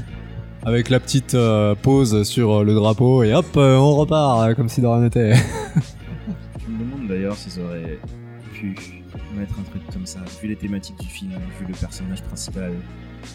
Bah J'ai- ouais, J'ai bien aimé son père soit flic d'ailleurs. Mm. C'est. Oui, oui. Dans le comics, son père, il est, il est policier aussi, non? Ouais. Ouais, mais il et tourne mal. Alors d'ailleurs, son père. Alors ça me fait marrer. C'est encore un des trucs où, dis- disons que tu sens d'où vient le créateur, mais le, le père de le père de Miles porte le même nom qu'un confédéré extrêmement raciste. Et euh, donc ça, ça fait partie des trucs qui font rigoler les, les Noirs américains qui savent et qui connaissent le, le vrai Jefferson Davis. Et, euh, et quand tu quand tu regardes les noms, Miles porte le nom de famille de sa mère. Mhm. Le nom de famille de son père, c'est Davis. S'il avait le nom de famille de son père, il s'appellerait Miles Davis. Et donc, et je sais pas pourquoi il. Alors bon, il a pas voulu l'appeler Miles Davis pour des raisons relativement évidentes, je pense. Je sais absolument rien, je sais pas comment il a goupillé son truc, mais toujours est-il que Bendis a trouvé le moyen de donner au père de son personnage noir un nom de confédéré raciste, on va comprendre. Et euh, donc voilà, c'est un mec ironique, je pense. ça m'avait fait marrer. Mais enfin, le film rattrape énormément de ces éléments-là en fait, parce que le le, le fait d'avoir juste leur scène de vie de famille, il y avait une, une interview de la de l'actrice qui joue sa mère, qui justement disait c'est euh, quand j'ai reçu le script, l'espagnol était déjà là. Ça, c'était vraiment cool. Ça, ça apparaît pas beaucoup. Tu l'as un petit peu au début et quand il se balade dans la rue, justement, et tu, Ouais. tu, tu sens qu'effectivement il est biracial, quoi. C'est un noir latino. C'est- Et t'as les deux qui cohabitent. ben, on peut arriver à la comparaison avec le fameux planqueur, justement. Où, euh, en fait, c'est deux cas d'école différents dans le sens où, comme on a beaucoup de discussions autour de représentation et de comment faire ça bien, le c'est limite une comparaison entre les- la gestion des États-Unis et la gestion de la France. C'est-à-dire qu'en France, on a encore beaucoup de problèmes avec le fait de parler des différences des gens et d'accepter de les représenter correctement. Et du coup, euh, le cas de Planqueur, c'est que le personnage principal est joué par une fille qui est ce qu'on appelle racialement ambiguë. Et pour vous donner une idée, là, elle joue une métisse dont le père est noir et la mère est blanche, si je dis pas de bêtises. Et le... elle avait déjà gagné un prix, un César, je crois, où elle jouait une arabe. Donc, c'est vous dire, le, le- genre, physiquement, elle peut passer pour les deux. tu vois. Ouais. Et ce qui est parfaitement ok, il n'y a pas de souci. Le truc, c'est que lorsqu'on a fait, euh, lorsque le planqueur est sorti, il y a eu une interview où on lui a demandé vous avez un personnage principal qui est métisse. Est-ce que. euh, Qu'est-ce que vous avez à en dire? C'est un élément important, etc. Et elle s'est braquée parce qu'elle disait j'ai pas envie d'être résumée à mon origine, machin, j'ai pas envie qu'on en parle, ce serait dire qu'il y a un problème dans le cinéma français, etc. etc. Alors le fait est qu'il y a vraiment un problème dans le Oui, cinéma déjà, français. oui. Hein. Donc, C'est- déjà, et en fait, de là a démarré une discussion beaucoup plus large sur le fait que le- l'un des, l'un des reproches faits par beaucoup de personnes euh, euh, d'origine africaine à cette série, même arabe d'ailleurs, c'est que tu as un personnage qui s'appelle Charlotte qui est joué par une arabe. Et je ne dis pas que ça peut pas exister, je dis juste que quand tu vois ça, tu te dis en fait le script il n'a pas été écrit en prenant en compte les possibles différences culturelles de ces personnages. Il a été créé en se disant tous ces personnages vont correspondre à ce que l'idée mainstream dit qu'une femme d'aujourd'hui ferait. Et du coup, entre guillemets, dans le mainstream de France, ben, la meuf, elle est blanche de base. Donc quand tu prends une personne qui vient d'un autre background culturel et que tu lui permets pas de représenter ces éléments-là à l'intérieur, c'est un peu invisibiliser une partie de son humanité, en fait. Mm. Et euh, du coup, j'avais lu un article là-dessus que j'avais trouvé vachement intéressant, qui parlait justement du fait de cacher ce que la société en général a tendance à considérer comme perturbant parce qu'on te l'autre, c'est ça. tu caches l'autre. Et du coup, on te traite de communautaire, etc. euh, alors que ce sont des éléments qui font partie de l'humanité de la personne. Et, euh, et du coup, donc, Plangueur est sorti, il avait ces petits soucis-là. Et dans la même semaine, sort, euh, ou- enfin, une semaine d'après, sort euh, Spider-Verse, où de sa première scène, le gars parle espagnol. Son père lui parle comme mon père me parle. Euh, le, quand il sort dans la rue, il, fait ce qu'on appelle du code switching, où son comportement est différent en fonction des différentes personnes avec qui il parle. Donc il parle espagnol avec les uns, il parle anglais avec les autres, la manière dont il parle anglais est différente en fonction des gens, les checks qu'il fait sont différents. C'est des éléments que tu retrouves quand tu les as vécus toi, parce que tu sais que quand tu es dans un environnement multiculturel, c'est même pas une question de racial, c'est multiculturel, c'est des éléments qui sont tout à fait normaux en fait à avoir. Et que tu vois pas encore en France autant que ça devrait l'être. Et, euh, Surtout et- que ça l'est, enfin, c'est pareil, on a une différence, on a une variété culturelle en France qui existe aussi et Voilà. qui pas représentée du tout. euh, et du coup, je suis très très pressé de commencer une série qui s'appelle Access, qui parle entre autres de, de trucs de ce Ouais. style, qui a été créé par un. Alors je sais plus de quelle origine il est, mais enfin, c'est un français. Avec Ahmed Silla. Euh, exactement, il s'appelle Ahmed Silla. Il est, il- c'est un français, il est noir et il a fait une série où il parle de création de, de séries télé. Et, euh, et du coup, ils ont des moments où ils discutent de sketch, etc. Et de ce que j'ai compris, ça touche à ce genre de questions. Et, euh, et du coup, je suis assez, assez pressé de m'y mettre. Ouais, sur Netflix, là, récemment, ouais. Ils viennent de le mettre sur Netflix, là. C'est dans les ajouts récents, non? Alors, je sais pas si C'est sur passé Netflix, sur c'est C8, c'est- euh, passé sur C8, ouais. Voilà. Alors, si c'est sur Netflix, bah, je vais mater ça ce Ouais, soir. bah, Bah, cool. c'est sur Netflix, ouais. Bon Bah, je crois, ouais. hein, je dis, si je me trompe pas, j'ai cru voir avec ma femme parce qu'on avait regardé les deux, trois premiers épisodes et euh, on n'avait pas suivi euh, dans le fil, entre guillemets, euh, de, de la télé. Et d'un coup, je regardais les ajouts récents et je crois avoir vu Access, justement. Donc, regardez, je pense Si pas me est, tromper, mais regardez, si jamais. Voilà. Mais du coup, voilà. Donc, j'étais très content de voir le Spider-Verse parce que. voir le Quaron avant, peut-être. Puis après, tu... Quoi il y a un nouveau Alfonso Quaron sur Netflix euh, qui est sorti. euh, Aussi. Mais dis- moi, j'ai une liste de. Déjà, je, me fais un, chose à voir. je me fais un marathon skins en ce moment. Je vais finir Mais ça. tu es, mais pourquoi tu regardes ça? Mais... Je matais ça quand j'étais ado, j'aimais beaucoup, ça m'avait beaucoup aidé à l'époque. Et euh, là je remate et j'ai le recul de, ben, de, de- de- voilà des années qui sont passées. Et euh, tu comprends beaucoup de choses que tu comprenais pas à l'époque et, euh, et tu rigoles de beaucoup de situations. Tu te dis mais vous êtes con. Je la trouve très problématique cette série, mais on en parlera peut-être un jour. Ouais, c'est la vraie occasion. Mais donc voilà, donc le, le- le- le niveau de de- d'écriture des personnages et d'authenticité de Miles et de sa famille, c'était ce qui a motivé les acteurs à prendre le rôle. Ouais. Et c'est ce qui a motivé, à mon avis, beaucoup de gens à aller le voir. Et euh, je sais plus si on était en micro à l'époque, quand on en parlait tout à l'heure, mais euh, tous les gens que je retweet sur Twitter de, de parents qui parlent du fait que leurs enfants ont découvert Miles, mais genre un, un- un- vrai Miles entre guillemets, quelqu'un qui leur qui leur ressemble vraiment, pas juste esthétiquement. Ça les a touchés d'une manière particulière et, euh, et c'est juste beau en fait de voir qu'il y a des gamins qui sont mis à faire leur propre cosplay euh, avec du carton et, et de la peinture. Bah, C'était un peu le même effet que Black Panther où t'avais les affiches, où t'avais que des personnages noirs et t'avais juste le personnage de Ah bah c'est ce que je pensais. ouais. euh, Martin Freeman, qui était du coup voilà, voilà, qui, Ouais, était, juste un petit tout seul et que t'avais bah, du coup ouais, que des personnages noirs. Et c'est vrai que les gens, bah, ils- c'était Voilà, tu voyais ça. tu ressors avec un sentiment particulier. Ça t'a fait le même effet parce que euh, euh, pour les gens qui n'auraient pas écouté les- le podcast sur Black Panther, mais allez l'écouter euh, parce qu'il est très intéressant. Black Panther t'a fait un effet particulier. Enfin, il y avait, Oui.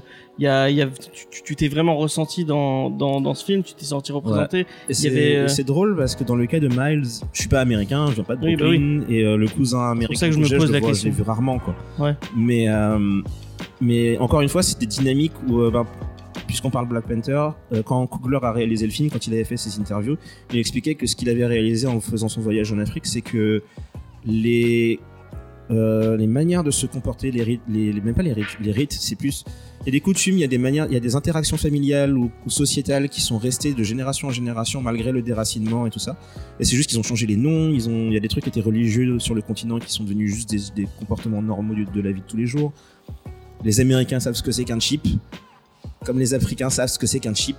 Et, et, et c'est, c'est- du coup, voir Miles, je suis pas américain, mais la, la musique qu'il écoute, c'est la même musique que moi j'écoutais quand j'étais gamin. Les, les, la- les interactions qu'il a avec les membres de sa famille sont du même style. Le fait de parler plusieurs langues et d'avoir des comportements différents en fonction des groupes que tu côtoies. Comme je disais tout à l'heure, mon pote Gianni, je parle pas avec lui de la même manière. J'interagis pas avec lui de la même manière qu'avec mes cousins ou avec vous. C'est, voilà, c'est, ça fait partie de. Quand t'es dans un monde multiculturel, effectivement, bah, t'as Bah, pas de trucs comme t'adaptes, ça. Et les dynamiques sont les mêmes, même si les langages ou les lieux ou les connotations sont pas forcément exactement les mêmes. Mais effectivement, je suis ressorti en me disant, ce Spider-Man est davantage comme moi que. Est-ce que ça t'a fait le même effet feel good? Parce que vraiment, on ressentait que Black Panther t'avait fait du bien et t'avais. Euh... Alors, Black Panther, elle était davantage dans la célébration carrément. Là où Miles, c'était pas nécessairement la célébration, c'était juste ça fait partie de son quotidien. Il y avait un côté beaucoup plus, pas forcément terre à terre, mais commun dedans. mondain, ouais. C'est ça, mais qui marche tout aussi bien, je pense, parce que Black Panther avait un objectif de revendication limite. Là où là, là, là c'est davantage te représenter une personne, tout simplement. Après, le, c'est euh, le, le côté urbain et le côté street est peut-être plus plus mis en avant que les cultures euh, africaines Ah oui, où, où tu vois moins quoi. C'est non mais c'est Black ça. Panther. donc- euh, Ça, je pense, que c'est surtout par rapport au fait que le film, c'est clairement un film hip-hop. Euh, alors pas juste parce que c'est un film qui parle d'un Afro-Américain, mais c'est parce que ça se passe à Brooklyn, parce que c'est un jeune Africain-Américain, que le hip-hop et le rap en particulier, ça a été le premier genre à donner une voix aux jeunes Afro-Américains. Euh, que donc voilà, Miles il écoute que de ça. Quand il va, quand à la scène de Graph avec son oncle, il écoute un mix de hip-hop des années 70. Euh, toute la BO quasiment c'est du hip-hop. Donc t'as euh, Post Malone, t'as Swahili, t'as Vince Staples, enfin que des artistes hip-hop. Ils sont passés du. grave, c'est trop, hip-hop dans la, dans la bande son. Pareil, t'as plein d'affiches qui sont du coup là pour donner un sens du réel, donc des affiches de films, qui en fait toutes les affiches que tu vois dans le film quasiment sont des parodies de, vraies images, de, vraies affiches. Donc t'as Shaun of the Dead, t'as des trucs sur des séries Netflix, t'as plein d'albums euh, hip-hop R&B, donc t'as The Weeknd, t'as Chance the Rapper, euh, t'as plein d'autres choses et donc c'est vraiment, euh, c'est vraiment je trouve intéressant. Bon déjà ça fait une BO qui tue. hein, Du coup, la BO, tu, m'as- tu me disais que la, le- la BO était vraiment composée pour le film. euh, Bah, apparemment, parce que j'ai écouté le- les musiques sur YouTube tout à l'heure et la, la description qu'ils ont disait, c'est que ça avait été fait pour le film. Mais en plus, juste la sève, la, la chanson titre, c'est euh, Sunflower, du coup, donc de Post justement et Swahili. Et, et j'ai trouvé ça vraiment trop bien que de l'incorporer dans le film, donc pas juste un moment où voilà, t'as Miles qui écoute la radio, il écoute ça, c'est vraiment une chanson qu'il qui aime bien, et on- t'as une autre scène où il la réutilise. Ouais, le côté où il se détend. Ouais, Ouais, c'est- voilà, et ouais. du coup, on lui dit, et t'as Spider-Man, Peter Parker, qui lui dit, mais détends-toi, calme-toi et tout, et donc tu le vois, il est là de coller au mur, et puis il commence à chanter, à me nommer la chanson. Déjà, c'est drôle, mais ça donne vraiment encore en plus un côté réel, parce que bah, c'est une musique dans laquelle il se reconnaît, c'est une musique qui lui parle, et ça lui permet de se ressourcer, etc. Enfin, ce côté hip-hop au film, bon, ça donne un côté réel. Bon, Elle s'est ancrée dans la dans la, la charte graphique du film. Je trouve. ouais, en plus, même ouais. le même le le, générique et et il y a des graphes derrière et tout. tout est interconnecté à l'intérieur. C'est la, la narrative est reliée au, au- au graphisme du film. Tout est tout est fait pour marcher en cohésion. C'est pour ça que c'est une, une putain de tuerie ce truc. C'est que tout est pensé. C'est pas juste des gars qui ont fait un scénario et qui ont, qui ont largué ça Une sur toile le tapis, d'araignée où tout est emmêlé. Ouais, c'est ça. Tu pourrais drop le mec, mais tu ne le feras pas parce qu'ils sont Mais vraiment on, sent bien que, on sent bien que les mecs qui ont une idée de l'histoire sont restés pour s'assurer que le, le- le visuel suive et, et véhicule tous les éléments qu'ils avaient besoin de véhiculer. Je suis, je suis heureux en fait. C'est c'est rare d'avoir un truc aussi bien fait que ça. Et euh, je, vais, je vais acheter le DVD, ce que je fais, ce que je fais Ouais. jamais. Et parce, que- ne serait-ce que parce que je veux les bonus. Pour tu veux acheter le Art of, euh, c'est le gros Il est- bouquin à 40 euros là. Alors, Qui a l'air tu- très, très, très cool. Tu déconnes, mais je l'ai ouvert sur. J'ai la, la- la page d'achat ouverte sur mon ordi et j'attends. J'attends le moment où mon cerveau va dire ok c'est bon j'en peux plus et que je vais et que je vais craquer. Moi j'attends juste de le feuilleter. et puis je peux pas- Et au moment où je l'aurai feuilleté, je ne pourrai plus le lâcher, je pense. Ouais, Ouais. Mais, euh, Ouais. mais clairement. Ah, on attend. On attend. C'était le moment un peu Ouais. what the fuck de la. Magnifique. Euh, J'en profite pour dire n'allez voir pas, n'allez pas voir Queen. Voilà, juste voilà. C'était. Euh, c'était gratuit. encore le film. Euh, Rasbandi. Buena, Buena, Buena Rhapsody. Rasbandi, ouais. Bah non. Bon bref, moi je vais devoir vous laisser donc euh, Ah, sur ce, je pense qu'on a. Il y a le premier trailer de Hellboy qui vient de fuiter. Ah ouais? Ah jeudi. Jeudi, j'ai pas Ah, vu. bah, bon bah on attend jeudi. Ouais. On va y aller Ouais, ouais. Euh, Ouais, On a fait qu'on a Je fait. pense qu'on a fait le tour là. Est-ce qu'on peut faire euh, en bah si tu dois y aller, vas-y. Mais un dernier un dernier petit truc sur les points négatifs parce qu'on a on a été que bienveillant Il y en a et que euh, tu as dit que tu en avais. Tu as dit que tu en avais. Non pas moi. Ah oui que tu avais Mais, vu des. mais- euh, non mais c'est des, c'est des, c'est des points. Alors là ça va être mon léger coup de gueule sur le public en général on va dire. Où on a deux, j'ai eu deux soucis, deux remarques dont certaines que je vous avais déjà partagées sur le- la discussion Facebook de gens qui se plaignaient que c'était un dessin animé ou euh, qu'il y avait plusieurs Spider-Man différents à l'intérieur et machin. Et, et comment dire, si tu retires toutes les plaintes du genre euh, pourquoi il y a des filles et pourquoi il y a des noirs, il reste les gens qui se plaignent du fait que c'est un dessin animé. Et et que c'est pour, les petits. l'instant, pour l'instant, je n'ai vu aucune critique valable de ce film parce que le film en fait a tellement de qualité que si tu dois vraiment trouver des défauts, c'est limite chipoté quoi. Du coup, les seuls commentaires négatifs que j'ai pu voir, c'est des gens qui posent des questions du genre euh, pourquoi Gwen était euh, dans le labo au même temps qu'eux ou pourquoi euh, il y avait une araignée Ouais, de exactement au moment où ils vont quoi, de cohérence et- et des choses comme ça. ouais. et c'est des petits détails. Pinaillé, où- quoi. où- Non, mais c'est ça, c'est exactement ça. C'est Oui. pinaillé. Et je veux dire, si t'en arrives à là, c'est que franchement, tu, tu cherches ta petite bête et, et ton, âme, Ouais. ton âme est morte. et, et je veux même pas t'approcher. Non mais c'est que généralement on a tellement, enfin là il a juste sur l'esthétique, sur l'histoire, sur euh, les chansons, enfin sur la BO, sur euh, toutes ces choses-là, alors que déjà généralement on a des fois une fois, ouais, une fois un truc qui tombe juste entre guillemets sur un, un ensemble de films. Donc euh, voilà. Et généralement on demande juste que le scénario marche quoi. Donc euh, on n'attend pas plus des ouais, généralement. Donc euh, là je veux dire on a le visuel, on a les chansons, on a le, enfin voilà le, le scénario qui a été repris vraiment de façon euh, intelligente et esthétique et tout pour que tout marche et que tout soit cohérent et dynamique. Je pense que voilà après certes on peut dire euh, tu vois bah comme je disais si on veut faire le gros fan hardcore ah bah ça ressemble pas vraiment aux comics hein, c'est pas vraiment machin. Bah t'as envie de dire Enfin, est-ce que tu as envie de voir ah bah non pas le du tout. case par case Justement, moi c'est ce que je demande d'une adaptation, c'est qu'on me propose Sinon, mieux. regarde Watchmen de Zack Snyder. Non non mais bref. Non mais voilà mais c'est comme je disais tout à l'heure. C'est comme je disais tout à l'heure, moi j'ai envie qu'on me propose mieux que ce que je me suis imaginé. Oui, et bah oui, c'est le pari ça, gagnant ouais. quoi. Voilà et franchement c'est tout. Donc je finirai sur ça moi. Voilà, merci. Au Le revoir. seul défaut de ce film, c'est qu'il est trop court. Il est trop, il, il est super généreux, il est super intéressant, Ouais, il dure qu'une heure et demie et, et voilà, c'est pas assez. Faites-en d'autres. Faites. Le mec euh, disait que la VF plein. est pas si. Enfin, on a, cra- on a beaucoup craché sur cette VF. Est-ce que tu as un, un- un petit mot vite fait à dire sur cette VF euh, Elle est Euh, bien, elle est non, pas non, elle est vraiment très très bien. Et franchement, si vous avez, après, je sais pas euh, comment c'est répandu ce genre de truc, mais euh, le cinéma vibes, donc ça veut dire avec des petits écrans en fait euh, mis sur le côté. Donc, et au franchement, ça CGR donne- à Montpellier. Ouais, voilà, au CGR à Montpellier, donc si pour ceux. Mais vraiment, c'est super intéressant parce que par exemple, quand euh, Miles il cherche la petite araignée là qu'il a piqué, etc., et qu'il est dans le noir et qui, qui comment, qu'il illumine avec son téléphone, bah on a vraiment euh, les lumières en fait, comme si on était dans le film et qu'on était à la place de l'araignée par exemple et qu'on Ah. se faisait éblouir. Enfin, il y a plein de jeux de lumière qui sont géniales et vraiment ça donne un, Et tu l'as vu en plus. 3D, tu disais que c'est Ouais, et la en 3D, vraiment, voyez-le en 3D parce que d'habitude je suis pas pour pro euh, pro 3D ou quoi que ce soit. Ouais, et là, Mais là, vraiment, il faut. Parce que rien que les sauts, les, les, les, les, comment, les dimensions, enfin bref, les champs, etc., c'est vraiment une claque, mais vraiment. Et euh, voilà, et puis si vous avez l'occasion, soit, euh, je sais pas s'il est en IMAX, mais. Bah, il, est, enfin, peut-être il, en est pas, IMAX. il est pas dispo. ah, il est pas dispo au- Bah, voilà. À Montpellier, en tout cas, il est pas dispo. Et en bah, IMAX. à Montpellier, si vous avez l'occasion, la voiture, allez au Mega CGR en Vibes. Euh, vraiment, c'est la meilleure expérience que vous pourrez avoir euh, pour faire le film. Et euh, voilà, après il est pas en VO euh, pour se le faire en vibes et VO, mais la VF n'a rien à. Franchement, moi j'ai qui est très critique pareil, et au contraire des fois j'aime bien voir en VO etc les choses. Mais là la VF, franchement, elle est passée crème, elle est vraiment bien doublée, il n'y a pas de souci pour ça. On se laisse emporter, on n'est pas là à se dire, même moi justement que ça soit un défaut entre guillemets du Mais il y film. a Marshall Ali en VO. Ouais non mais franchement, il y a Il y pas a de Nicolas. Cage en VO. Non mais ça va, ça va. Nicolas. Cage. Non mais c'est bien tourné, franchement, il y a pas des, il y a rien de- d'extra, voilà, de- d'atypique on va dire qui soit choquant quoi. C'est- Il y a rien de choquant. Voilà. D'accord. Donc Pour, franchement, euh, pour un- vivre, Un, petit bémol au niveau. J'ai pas vu la VF, mais il y a un vrai travail sur les accents et sur les. euh, oui, bah c'est ce que c'est- bah, c'est avec toi qu'on en discutait que le Scorpion il a cet accent russe. Et peut-être qu'en VO tu m'as, enfin en tout Oui, cas non, tu me l'as mais pas ouais. dit, mais mais là en français on l'entend mieux quoi. L'accent russe bien. Il parle espagnol. Ah bah là c'est un accent russe là. Ah, d'accord. Voilà, Merci, bah, voilà la merci petite beaucoup. différence voilà. D'accord. euh, Bon bah je, je, je voilà. continuerai à le voir en VO, je pense. Ouais, non mais non mais après voilà, Scorpion il a quoi deux phrases, il a deux phrases Ouais. dans tout le film, à part euh, foncer dans le tas, mais voilà.